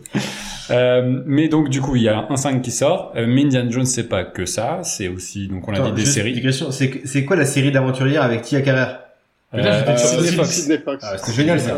Oh, c'était cool. C'était- Ouais, c'était cool. Les, pre- des Ça- premiers, passait premiers émois. Ah, sur à M6. la même époque que Sliders. Ah oui, Sliders, avec exact. le professeur Arturo qui était joué par euh, John Rhys Davis. C'est vrai. Et voilà, la boucle est bouclée. C'est vrai. Euh, c'est ça. hein. Euh, donc on disait Indie, c'est aussi des séries, on en a parlé. Euh, Young Indiana Jones. Ça a duré combien? Deux saisons? Alors c'est très compliqué.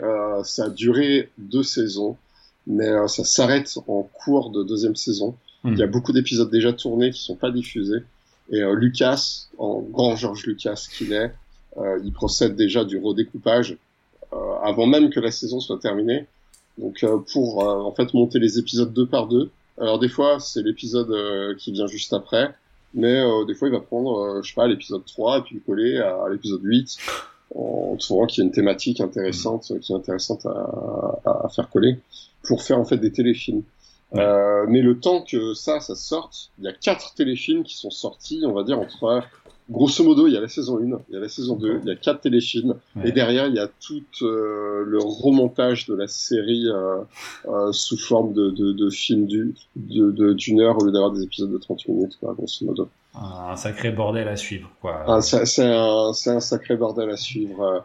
Euh. Est-ce que, est-ce c'est- que tu as trouvé de la qualité malgré tout, euh, enfin, si- sur ce que tu as pu voir, euh, est-ce qu'il y a de l'intérêt à aller, à aller re- redéterrer ce genre de, de Je, je pense qu'il y a, il y a de l'intérêt si on veut s'intéresser à une période ou à certains personnages historiques. Euh, pour l'épisode en tant que tel, pour l'action, pour l'écriture, pour tout ça, non, il n'y a pas. Hmm. Même si on veut approfondir à mort Indiana Jones, peut-être, mais euh, pour le personnage en lui-même, je trouve qu'il n'y a pas d'intérêt. Non. Après, C'est ce vraiment sujet, être complétiste. euh, Young Indiana Jones, il y a, il y, a des- il y a une belle vidéo de Mea qui est faite à ce sujet sur YouTube, donc qui raconte un peu la genèse de ça. Lui en est, vraiment passionné par, euh, par presque plus par la série que par le, les films. Bon, je trouve ça curieux hein, parce que Mhm. il y a moins de scènes. Les scènes d'action, elles sont, elles sont pas là hein, dans la série, mais du tout. Euh, mais euh, voilà, si ça, peut- plus, euh, Mais, mais pourquoi pas c'est une porte d'entrée Mea, c'est intéressant parce qu'il vous raconte un petit peu comment comment comment, comment les épisodes s'articulent et tu racontes un petit peu les difficultés de montage. C'est aussi un peu repris. Mm, mm. Ouais. Pour- Pourquoi pas Moi, je, je trouve que les deux ne vont pas ensemble. Après, quelqu'un qui préférerait euh, la série et qui trouverait les films bof parce que c'est pas l'action qui va l'intéresser, c'est pas l'aventure qui va l'intéresser. Enfin, pardon, il y a quand même de l'aventure dans la série. Euh, très bien. C'est c'est juste que ça s'appelle Indiana Jones et que euh, honnêtement, c'est Forrest, c'est Forrest Gump avant l'heure. hein. Le mec, il a rencontré tout le monde. Il a tout vu, il a été témoin de, de, de, de plein de naissances de, de cultes et de pratiques. Euh, c'est c'est Forrest Gump. Salut. Ça va te plaire. ça va te c'est plaire. sur- et c'est surtout en fait les enseignements qu'il va, dont il va bénéficier dans la série. Il n'y a pas de cohérence parce que il- il- tu les retrouves pas dans les films. Ouais. Oui, mais c'est comme, C'est comme vraiment- on disait, c'est vraiment à à force de vouloir trop développer le lore, euh, tu sors ça. de, de- de C'est- ce qui était présenté euh, initialement, quoi. Ouais, ouais, bien sûr. Et après, il y a du, donc on l'a dit, du roman, du comic books et du jeu vidéo. C'est ça. Si tu devais Euh, conseiller. Alors, si je devais conseiller en jeu vidéo, un peu comme pour Star Wars, euh, j'aime bien conseiller les, les jeux Lego. Je Ouais. trouve que Lego Indiana Jones, c'est un jeu qui, est, qui est assez cool. Après, c'est quand même principalement des jeux qui sont sortis sur des systèmes euh, qu'on n'utilise plus forcément aujourd'hui. Donc là, ce sera plus pour les adeptes. euh, je crois qu'il y en a un autour de la table hein, de- d'émulation. Euh, je pense à, par exemple, euh, Indiana Jones et euh, alors, en anglais c'est Indiana Jones and the Fate of Atlantis. Euh, c'est un jeu vidéo de 92. Euh, par il peut y avoir aussi en jeu, euh, ah si plus récent 2009, je crois que c'était sur euh, 2009, ça devait être sur Wii déjà. Enfin, euh, c'était euh, Indiana Jones Bowling. Ouais, ouais, j'y ai- euh, j'y ai joué. Indiana Jones Bowling, ouais, ouais. Indiana Jones et le, et le bâton des rois and the staff of kings. De toute façon, on était sur une période où les jeux étaient déjà multiplateformes. Ouais. Euh, mais ouais, ce serait deux, euh, deux petites recommandations euh, sympas. Euh, je trouve que les jeux tirés des films euh, sont loin d'être les meilleurs. Mm. Contrairement aux Star Wars, où euh, les jeux tirés des films à l'époque étaient les meilleurs, et à côté c'était quand même pas top. Euh, et après, bah, dans les romans, dans les BD, euh, j'allais dire les BD, les BD de station-service française. qui C'est s'ac- des, alors, chefs-d'œuvre. voilà. Je, je parle de plusieurs BD comics dans le bouquin, mais en début de livre, il y a une petite chronologie sélective, et là, j'ai dû vraiment réduire parce que je pouvais pas inclure tout et tout ce dont je parlais dans le livre. Donc, j'ai décidé de faire un choix et de, de parler de ces deux-là. C'était Indiana Jones et le secret de la pyramide, et Indiana Jones et la cité de la foudre, qui déjà étaient euh, un peu fainéants dans le- leur choix. Quoi. Première BD, il, est- il est avec des pyramides, donc il- c'est bon, on l'a déjà vu en Égypte dans le premier film. Euh, et après, la cité de la foudre, il part en Inde, tu dis ok, comme dans le temple maudit. Ouais. Euh, mais c'était cool. Euh, c'est euh, c'est des BD qui sont peut-être trouvables en bibliothèque, alors que le reste, c'est très, c'est très compliqué à trouver. Il faudra se tourner vers Internet, euh, et après, euh, chacun sa morale de comment il aura trouvé euh, les, les comics et les BD. On n'encourage euh, personne. Faut juste pouvoir Voilà, se regarder dans le miroir le lendemain matin, c'est tout. mais, mais à savoir que c'est pas édité. Hein. Donc, euh, Pas de si scrupules. c'est pour, si c'est pour les acheter à un scalper sur Amazon ou eBay, euh, Ouais. des, des centaines d'euros, je trouve que c'est pas, c'est pas plus euh, moral. Euh, ouais, il y a, il y a un peu de tout. J'aime bien les, tout ce qui va être, euh, tout ce qui va avoir été écrit pendant les années 90, que ce soit au niveau des romans, euh, que des BD, que des jeux, que des, pardon, que des comics. Euh, par exemple, Indiana Jones, c'est la lance du destin, Indiana Jones and the Spear of Destiny, c'est un comics de 95. C'était une époque où il y avait une grosse bourre euh, entre Indiana Jones et Star Wars, où, euh, alors faut, on est sur une époque pré-internet et tout passait par des rumeurs ou des, ou des images qu'on avait dans les magazines. Euh, et euh, à la même époque, pour Star Wars, il y avait Shadow of the Empire. Et en fait, euh, je pense que Lucasfilm à l'époque essayait de développer euh, les univers euh, dans les comics, dans les BD avant, en se disant de toute façon c'est fini au cinéma. euh, les, les pauvres, s'ils savaient. C'est clair. Voilà. Si je devais donner aller deux romans de plus, euh, j'aime bien Indiana Jones et l'armée des morts. C'est un bouquin qui date de 2009.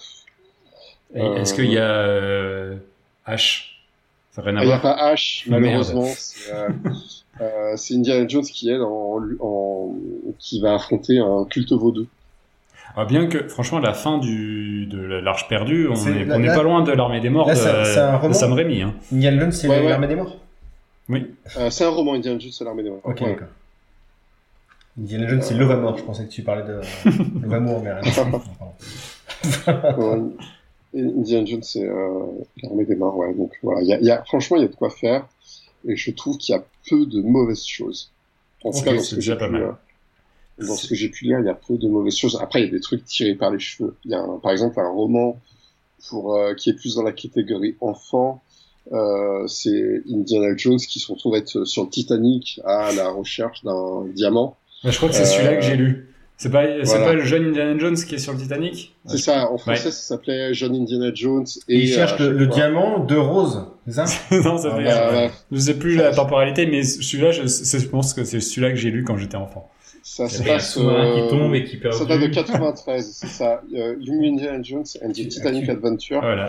Euh, Il y avait des romans Star Wars un peu dans la même veine, hein, d'ailleurs, avec les jeunes Jedi et la, une académie que Luke créait, qui n'était pas du tout cohérent avec les autres romans à côté. Plus de sens. Mais là, il, on- il se passe un peu ça pour Indiana Jones. Ses aventures en roman ne sont pas cohérentes avec la série.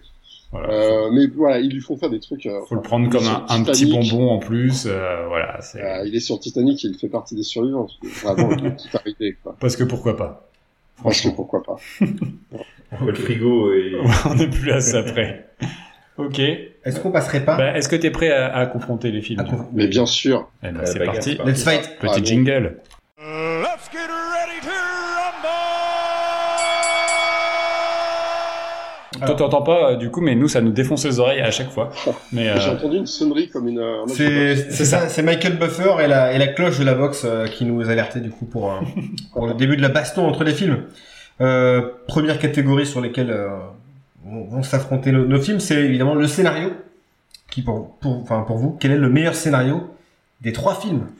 Franchement, ça va être hyper compliqué. J'ai- Je trouve que c'est un, tel univers euh, qui se voit dans son ensemble C'est foisonnant, que, il y en a plein de... que j'ai du mal à distinguer. Euh, Vu qu'on est quatre, il y a trois films, il y aura force, il y aura pas d'égalité là. Il n'y aura pas d'égalité. il y aura- non, non, Bah, bah, bah. Euh, Peut-être.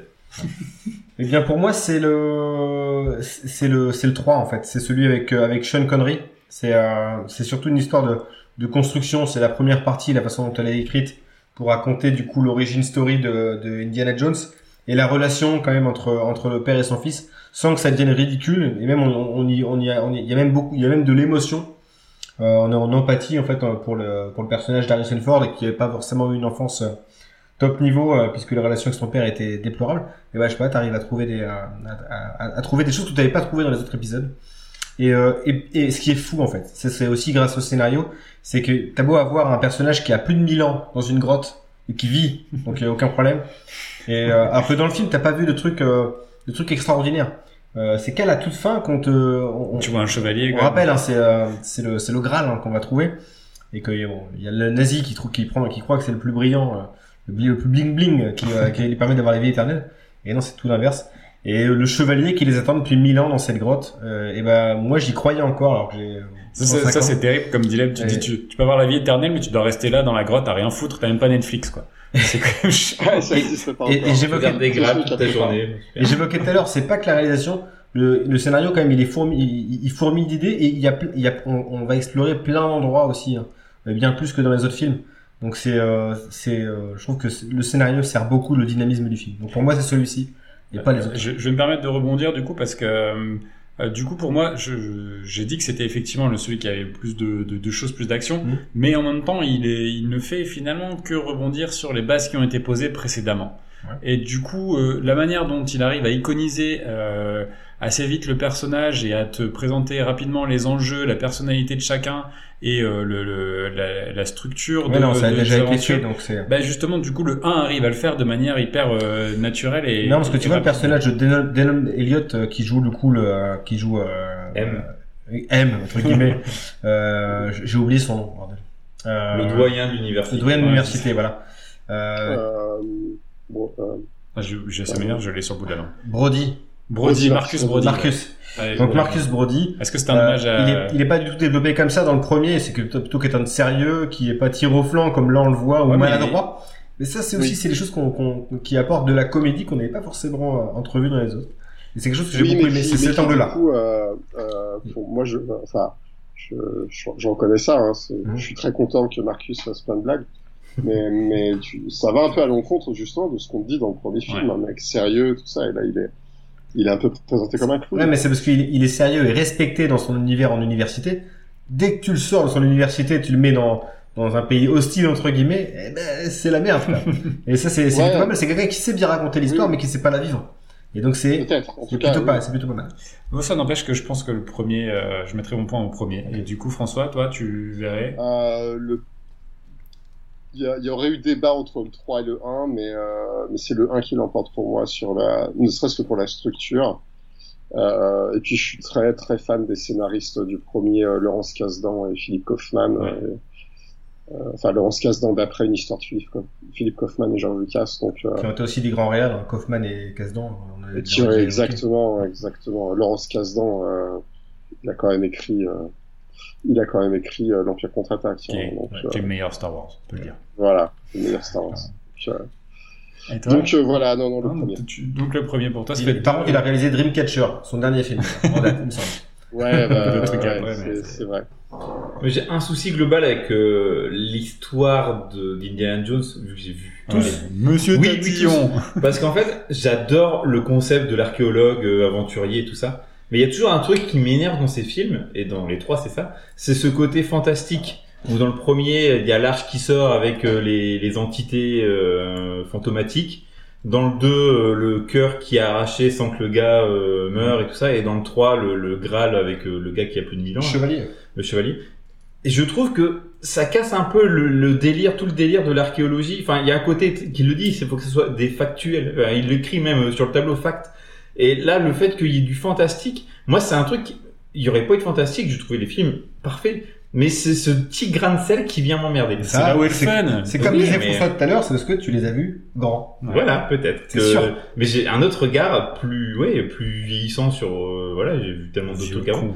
Et, et du coup, euh, c'est vraiment, même si j'ai pris du plaisir, je trouve que c'est vraiment le point noir d'avoir autant de fantastique. Et du coup, je comprends un peu plus forc- je comprends un peu plus le 4 avec les extraterrestres et tout ça, parce que t'as aussi ce côté fantastique qu'il y avait déjà dans les autres. Et du coup, ça peut remettre un peu les C'est choses en c'est place. vrai tu que le vois. 4 il s'est fait beaucoup attaquer. Bah, c'est même pas possible. Alors bon, a priori les trois premiers. Ah oui, mais c'est n'importe quoi. Donc euh, voilà, Ouais, il y a vois. des extraterrestres. Ouais, mais alors le mec qui reste euh, 1000 ans, euh, on s'en va. 400 ans, 1000 ans dans Ouais, c'est une ça. grotte. euh, Donc, euh, bon. cette distraction de changer la, la place des couples.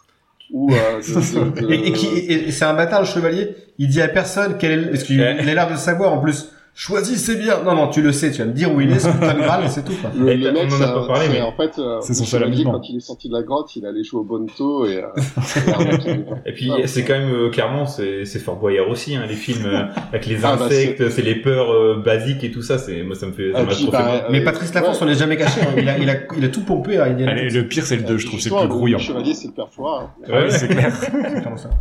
Donc du coup, pour moi, au niveau du scénario, même si j'adore, c'est juste je voulais, vo- de, de ce point fantastique qui, pour moi, m'a un peu dérangé en le revoyant maintenant.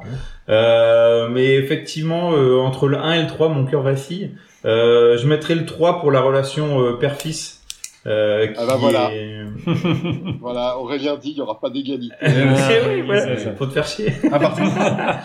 Euh, ouais, que j'ai trouvé vraiment, euh, vraiment sympa. Et, et puis oui, c'est un peu le, comme tu dis, le, le menu maxi best-of. Ouais. Et, et je trouve que tout est bien, bien fait, quoi. Tu, tu suis l'histoire avec euh, envie et tout se déroule euh, sans, sans accro au final, quoi. Tu, tu... Ouais.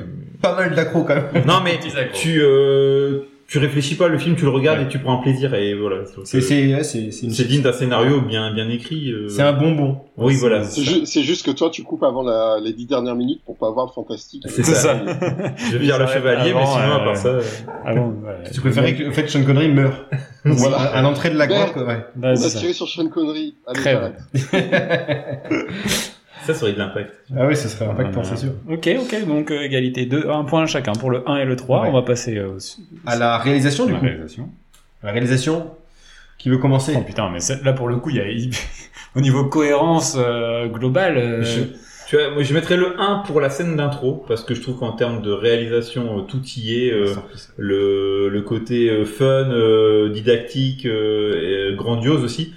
Mais, euh, Monsieur Mais. Monsieur Tatillon. mais je vais mettre mon point au numéro 2 pour euh, le, la direction artistique globale, je trouve.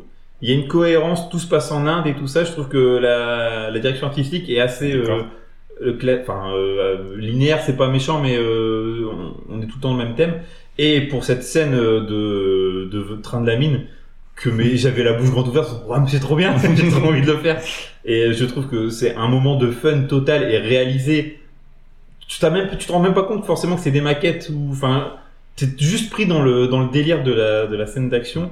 Et euh, il y a aussi, tu vois, on parle de réalisation, on- forcément tu parles du coup de, de, musique. Et pour moi, le 1, t'as trop d'inspiration euh, de John Williams sur du, de, de- des têtes de Star Wars.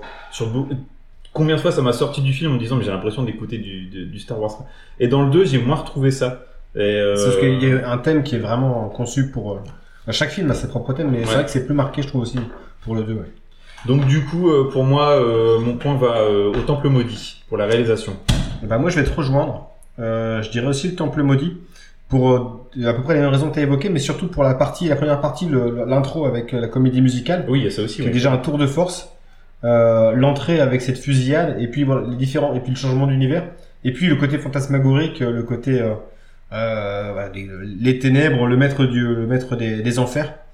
Euh, La scène finale aussi sur le pont suspendu, ça aussi, ça fait quand même très Avec aventurier. avec un euh, suspense dingue, Ouais. et pour le coup, les map paintings sont plutôt réussis. Même si c'est quand même des faux raccords où d'un côté t'as euh, le, le le pont Ouais, ouais. avec les crocodiles et le, euh, la rivière bien remplie et le plan d'après euh, Ça- le canyon quasiment vide. Bon, Ça, les faux raccords entre la, la poursuite du personnage sur l'échelle, c'est pas forcément. Mais pour moi, c'est celui qui, est, qui ressort. Et toi, François, en, en Euh, termes de en- en- dans la globalité, euh, le premier, mais euh, j'aime tellement la deuxième partie du Temple Maudit que, que je vais aller voter pour le, pour le Temple Maudit. Bon, pour l'instant On on est est. déjà à 3 là. Ouais, je pense que là. euh, on a trois. On va, on va, on va attendre la vie de réal, mais ouais. Enfin, c'est le, c'est pas, c'est pas forcément celui qui m'a charmé le premier, le Temple maudit, parce que je l'ai vu en tout dernier.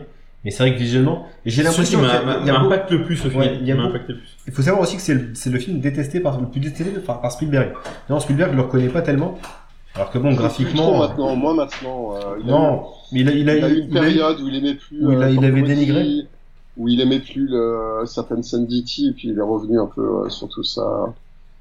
Ouais. Euh, mais peut-être parce que, comme tu l'as dit en début d'émission, euh, le Temple Maudit arrive dans une période un peu sombre de Mais- sa vie. Et ça correspond ce que Euh, tu disais à pas mal de productions de l'époque, de, des productions Spielberg Ouais. avec, bah, on a parlé des Gremlins, il y avait juste avant Poltergeist, donc quelque chose de éventuellement adapté aux ados, mais quand même avec une grande, une grande cruauté et puis pas mal de, pas mal de violence à l'écran. quoi.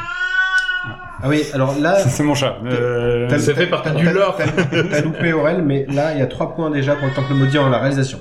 Ah, bah écoute, euh, du coup c'est un peu cuit. Moi, moi j'aurais mis mon point de toute façon euh, euh, au troisième parce que je trouve que c'est celui qui arrive à maturité en termes de de, de rythme. le film de la maturité. Ouais, non, mais voilà, je pense qu'il a. il- là, pour le coup, on a bien évolué, on a bien avancé, et il, est, il, a, il a le rythme parfait, il a euh, la mise en scène parfaite, l'action est superbement mise en scène, euh, l'image est, est belle. En plus, aujourd'hui, on a la chance de le voir dans un master absolument euh, magnifique. Le 3 est, moi, je trouve très, beau.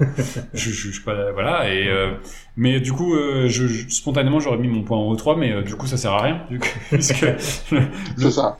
Le temple maudit euh, l'emporte euh, sur la sur la Après, réalisation. si, si on fait le total, euh, ça fait 3 points pour le Temple Maudit, Ouais. ça fait 3 points pour le 3 et 2 points pour le premier. Hein, pour. Ouais, mais on compte pas comme ça. Ah. Donc, on compte le gagnant du, Ah oui, du par catégorie. le gagnant, catégorie, gagnant ouais. du réel par catégorie. Donc là, c'est Mais c'est- mais pas fini, parce qu'il y a encore, il y a encore deux C'est- Pour catégories. l'instant, ils ont tous un point.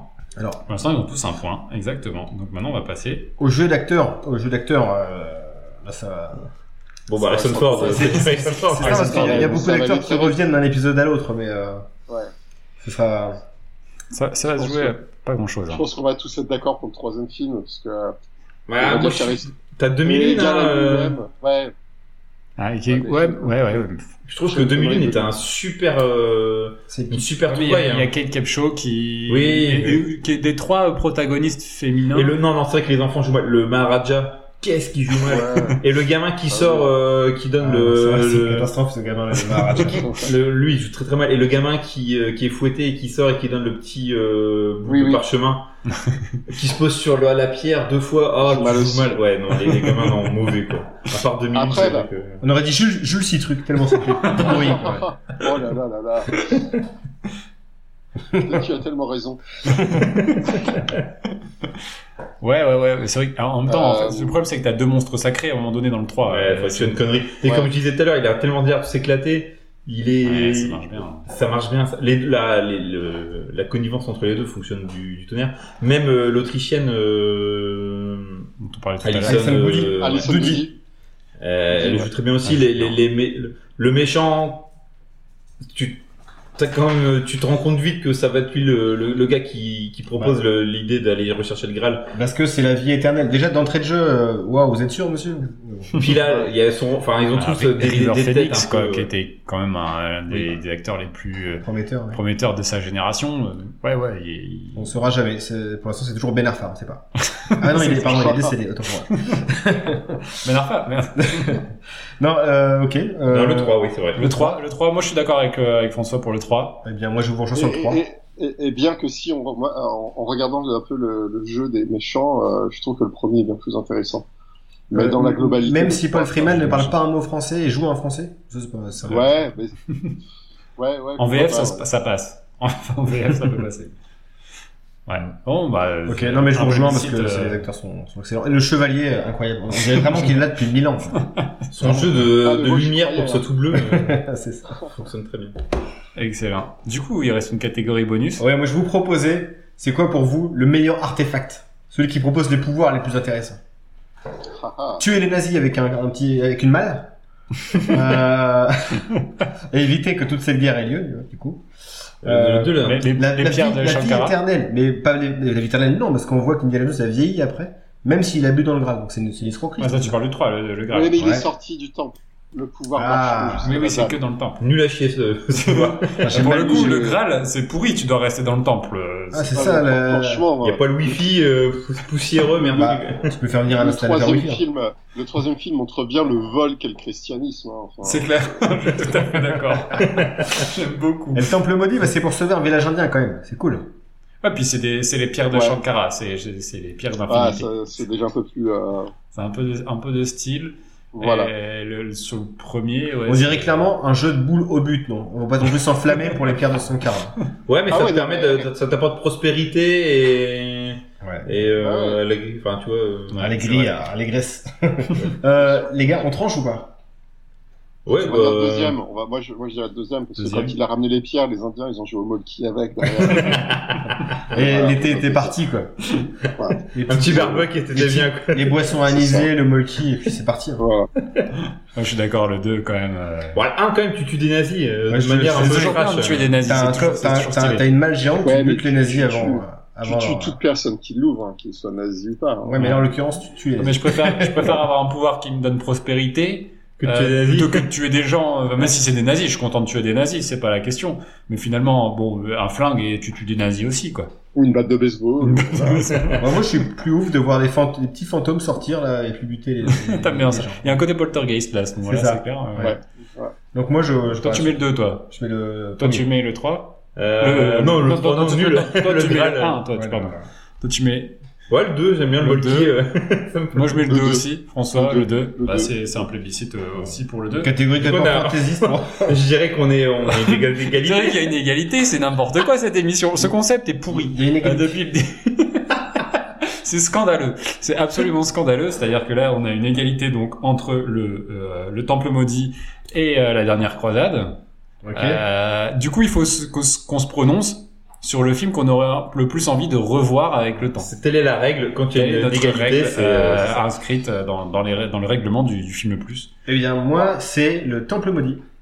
Ah ouais, pour ça, comme ça. Mais ouais, j'ai le droit de, j'ai le droit de ne pas argumenter aussi parfois. Ok. Non, non, c'est c'est juste que là, je, l'ai- je l'ai revu récemment et c'est, et bah, je sais pas, j'ai été plus effrayé, il est plus mystère, il est, enfin, il, il est plein de mystères, tandis que l'autre c'est plus une comédie, bah, je sais pas. Je serais sans doute plus attiré pour revoir le Temple maudit, euh, pas- aussi parce que je l'ai pas vu beaucoup finalement. Peut-être. Euh, Moi, c'est celui qui m'a le plus euh, des trois que j'ai vu à la suite, euh, qui m'a vraiment marqué euh, le Temple maudit. Et et au global, c'est vraiment celui que j'aimerais bien revoir euh, parce qu'il m'a vraiment euh, tapé dans l'œil. Tu vois, il y a vraiment un truc qui est ressorti avec ce film qui, oui, sombre et C'est le train. Non, mais même pas. Cette ambiance aussi de du rituel qui fait euh, Un, un baptême, un, Ouais. un baptême quelque part. On n'est pas loin, un niveau catholique, tu, tu fais. Euh, même si tu, comme tu disais tout à l'heure, t'as peut-être un peu un, un ventre mou. euh, ma femme adore ce, ce Ouais, terme. ouais, c'est vrai que- Euh, Ça lui fait penser à toi. Ouais, ça. ça fait blou blou. Mais euh, non, ouais, le, le temple maudit pour moi que j'aimerais revoir. Allez. François? Euh, difficile parce que là j'ai euh, j'ai envie d'en revoir aucun. Euh, mais Je pense que t'en as bouffé pendant quelques mois là. j'ai ma dose, mais euh, là euh, je sais plus, c'était- je crois que ça devait être euh, W9 ou je sais pas quelle chaîne qui passe souvent les films de cette époque. Il y a quoi deux, deux semaines. Bah, C'était euh, M6 qui les a repassés. Hein. M6, ouais, oui, exact. Il y avait le documentaire après. Euh, j'ai zappé, il y avait le Temple maudit, puis finalement j'ai fini par le regarder euh, une, petite- une grosse demi-heure du film. Et, euh, ouais, c'est celui qui aura toujours ma sympathie pour. euh, et et en, en- j'adore tous les tous les films. Oui, j'adore on vraiment peut dire. euh, enfin, euh, les trois premiers films. Donc euh, c'est pas ouais, j'aime bien voir, j'aime bien, j'aimerais bien revoir le 2 parce que je trouve les deux autres nuls. Non, non, j'a- j'adore les trois premiers films et euh, le 2 aura toujours ma préférence. ouais. Donc, le 2, euh, Donc, le pour toi. Moi, moi, c'est le 3, euh, parce que, euh, par euh, le côté Madeleine de Proust depuis, depuis Ouais. Euh, et puis, parce que je trouve que c'est, encore une fois, celui qui, est le- qui est le plus euh, dynamique et, euh, et le plus abordable aussi, peut-être, en fait. Je pense que c'est la, peut-être la meilleure porte d'entrée, en fait. c'est limite, euh, commencer La par le porte de 3. sortie. Et la porte de sortie aussi. euh, donc voilà, mais ça change rien en fait au résultat final, puisque du coup, euh, le, le film le plus indie, ah, on va- faire partir le chat. Le film le plus indie, euh, c'est donc euh, Indiana Jones et le Temple maudit, Et le Temple maudit. deuxième. Euh, bravo. Et qu'il est, et, et qui paradoxalement est le moins Indiana Jones. C'est vrai, c'est vrai, c'est le moins. euh, Pour une fois qu'on met pas les pieds dans le plat. ah, ouais, pour une fois, franchement, on n'est pas dans le dans l'évidence. C'est beau, Voilà. c'est beau, euh, franchement. euh, bah, je suis content, je suis content Une belle victoire, mais voilà, trois, trois super films à Non, mais redécouvrir. en fait, c'était quasiment pour moi quand j'ai regardé les films, je me dis mais j'arriverai jamais à départager quoi que ce soit. Je, trouve que c'est une Mais non, mais c'est- un une ensemble cohérent. C'est euh, toujours, on le, on le répète sans arrêt, c'est le côté malhonnête de l'émission. c'est Mais surtout, regardez les trois films regardez le 4 si vous êtes vraiment des aventuriers. Parce que là, pour le coup, faut être euh, cœur accroché. Et surtout, découvrez le carnet de l'aventurier de Dr. Jones, donc de François Ray. Dispo partout, les librairies, Amazon. Partout, ouais, partout. la Fnac. euh, Ouais, même si vous l'achetez pas sur Amazon, euh, laissez un avis sur Amazon, euh, c'est toujours bien. Ça fait toujours plaisir. Ouais. On mettra ça. Ok. Il n'y a pas de problème. Euh, ben, ouais. L'émission s'achève donc sur la victoire du Temple maudit. Euh, les gars, est-ce qu'on pa- on passerait pas au Rocco? Eh ben écoute, on va faire quelques petites recommandations.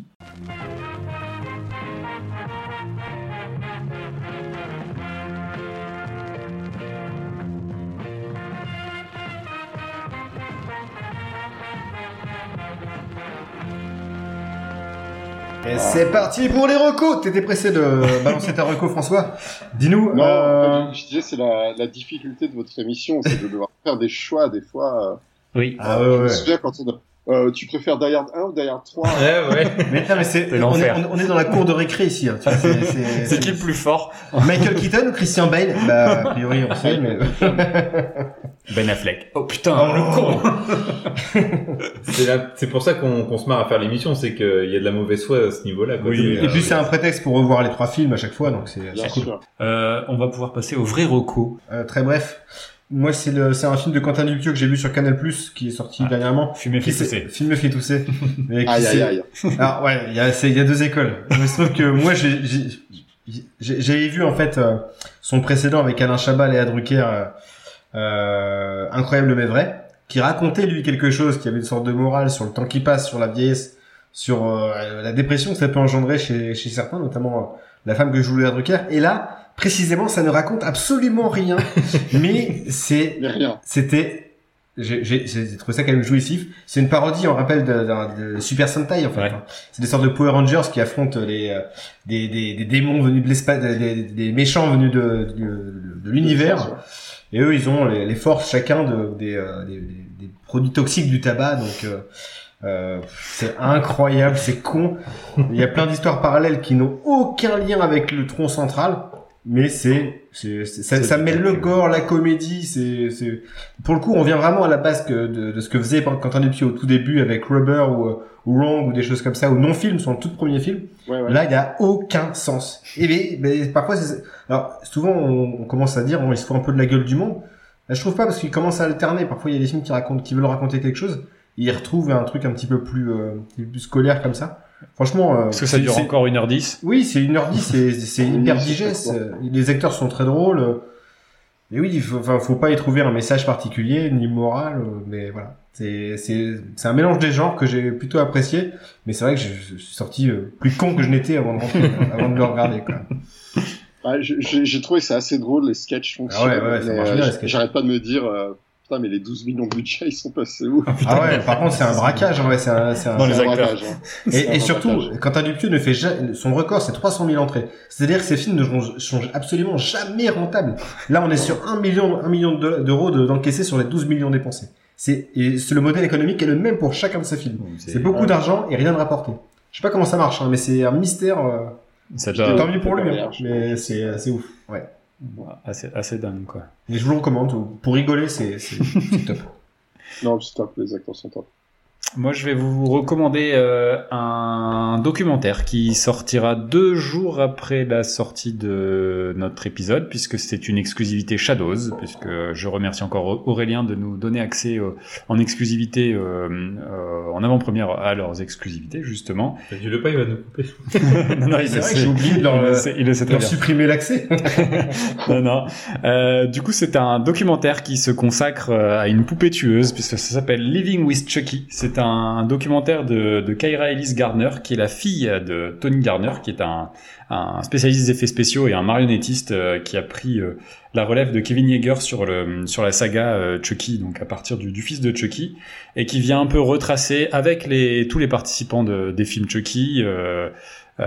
Toute l'histoire de la série donc créée par Don Mancini euh, et qui rajoute aussi d'autres intervenants, notamment un Marlon Wayans qui est là, qui, dit qu'il aime bien Chucky, c'est assez drôle, et surtout qui, euh, a la- l'avantage de, parler de euh, l'aspect familial en fait de, cette série, puisque aujourd'hui la série est encore en cours. Enfin, il y a même une série télé maintenant avec toujours les mêmes personnes, les mêmes acteurs, les mêmes les mêmes créateurs, et surtout elle a grandi là-dedans en fait avec son père euh, qui, qui a travaillé sur les Chucky et euh, on va parler de, de ça à la fin de, de- du documentaire de euh, ben, ce que c'est que de grandir dans un univers où ton père il fait des effets spéciaux dans des films d'horreur euh, euh, où t'as Fiona Dourif qui est la fille de Brad Dourif qui fait la voix euh, de Chucky depuis le début euh, qui vient qui devient actrice dans les films dans les deux derniers films.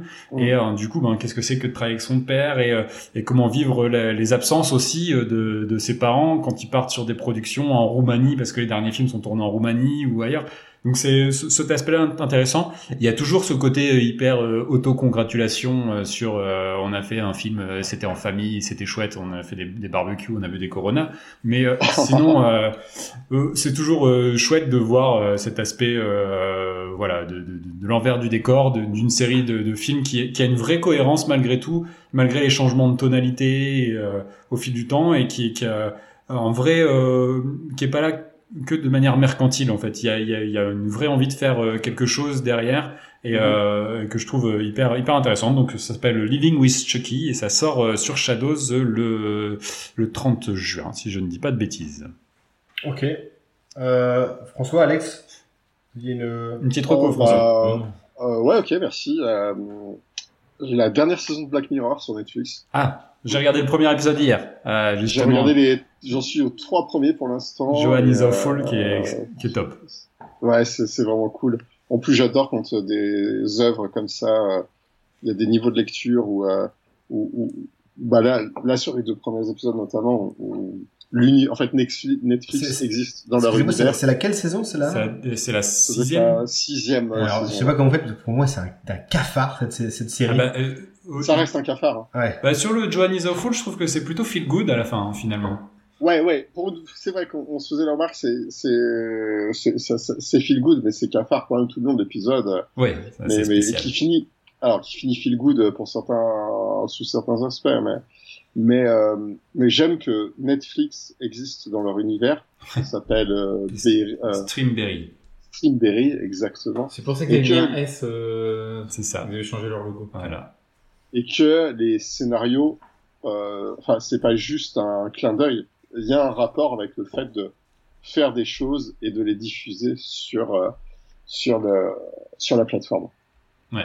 Donc il y a une mise en abîme euh, qui est, qui est, qui C'est est assez assez dingue de, de, de- finalement d'avoir cette autocritique parce que euh, on a des sujets qui sont quand même pas loin de ce qui se passe. On parle d'intelligence artificielle. Ah, de- exactement. Ah, ouais, c'est ouais, quand même ouais. assez dingue de, de, de deepfake euh, et d'utilisation des, des- de, de- quand tu quand tu dis j'accepte sur un contrat, euh, eh ben qu'est-ce qu'il y a derrière C'est les en fait c'est- conséquences. C'est les conséquences, c'est assez dingue, franchement. Et puis en plus je me faisais la, la remarque euh, quelques jours avant sans savoir qu'elle allait jouer dans l'épisode en disant euh, Salma Hayek depuis qu'elle est mariée à son milliardaire elle, elle fait plus rien et en fait elle est elle est elle est absolument géniale dans, dans, Ouais, dans cet top. épisode. Et le deuxième épisode euh, va parler justement de cette vague, cette mode de documentaire un peu sensationnaliste euh, sur les Serial killers notamment qu'on voit un peu sur, Hmm. fleurir là sur plein de plateformes. Et, euh, et ils sont assez critiques par rapport à ça aussi. Et voilà, c'était c'était très cool. Ouais, donc, euh, Black ça, commence mieux que la, ça, la c'est- saison d'avant. en fait. Cet épisode-là, ça me fascine assez parce que ça me, ça me remettra en question. je suis assez attiré par ce genre de film et moi j'ai très peur qu'un jour qu'il y ait des copycats, tu sais, Euh, à force de voir plein de Dahmer, un truc comme ça. Toi, t'as les bouquins là de comment il s'appelle le Émile spécialiste Louis, j'ai les trois. Émile Louis 1, 2 et 3. Ouais. J'ai Émile Louis dédicacé, Fall. Fall Down. Dédicacé. Ouais, ouais, dédicacé. Ah, c'était à la foire au livre. C'était pas... Euh, les gars, je crois qu'on a fait le tour de Non, il y a Alex qui a pas fait ça. Non, j'ai pas de... à Si, part... c'était euh, code ça. Euh, code ça parce que je suis à poil hein, euh, cette Ah, semaine. bah, euh, le mec, pour euh, une fois. Putain, c'est vrai.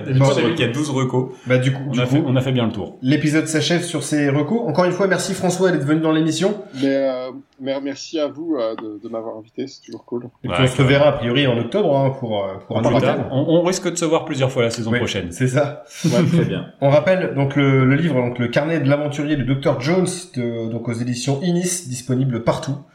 Euh, voilà, jetez-vous de, Ouais, dessus. carrément. Allez-y. Les gars, je vous souhaite une Ça- bonne ça- soirée. ça- sans me faire de l'autopromo, ça changera un peu de ce que vous allez pouvoir lire euh, sur Indiana Jones euh, ailleurs. Complètement. Oh quel boulard. Ok, non mais t'as... Qu'est-ce qu'il y a? Les réseaux et tout ça peut-être. Ah oui, oui, oui, oui, bah. Bien joué, bien joué, On bien dit jamais nous, mais euh, c'est vrai que. On est mauvais en pub, hein, euh, mais- sur euh, abonnez-vous, mettez des, des étoiles, mettez des commentaires. sur Amazon et pour nous sur les sur les sur, réseaux. sur, sur Voilà. Podcast Addict, sur Apple Podcast. Ouais, mettez pas un commentaire sur. Amazon, ça sert à rien pour Nous, on nous. n'est pas sur Amazon, mais on peut mettre un, un, un, un commentaire sur le bouquin de François en disant j'ai découvert dans le film le plus. Bah, exactement, faites-le. D'ailleurs, euh, moi, c'est quelque chose euh, que, que j'encourage là dans, dans tous les podcasts. Euh, c'est vraiment euh, contacter les éditeurs, euh, même pour les personnes qui nous écoutent hein, et qui font des podcasts de leur côté aussi. N'hésitez pas à contacter les éditeurs pour recevoir des livres, recevoir des films. C'est des choses qu'ils enverront normalement avec plaisir. Vous n'aurez peut-être pas toujours le même produit final que, que dans Mhm. les librairies ou que, chez les vendeurs de DVD. Euh, mais il faut pas hésiter à contacter. Euh, ils, ils les envoient des personnes des fois qui ne font absolument rien. Donc voilà, faites, faites-le. bah, ça, c'est Merci pas pour la petite reco. Merci du tips euh, François, Euh, ça va nous servir. C'est la reco. ça. Ah, mais écoute, la reco. c'est, c'est, c'est très bien. Un énorme merci. C'est toujours un plaisir de te recevoir. Et euh, Merci. bah, de toute façon, on se dit à, à très À bientôt. bientôt. À bientôt.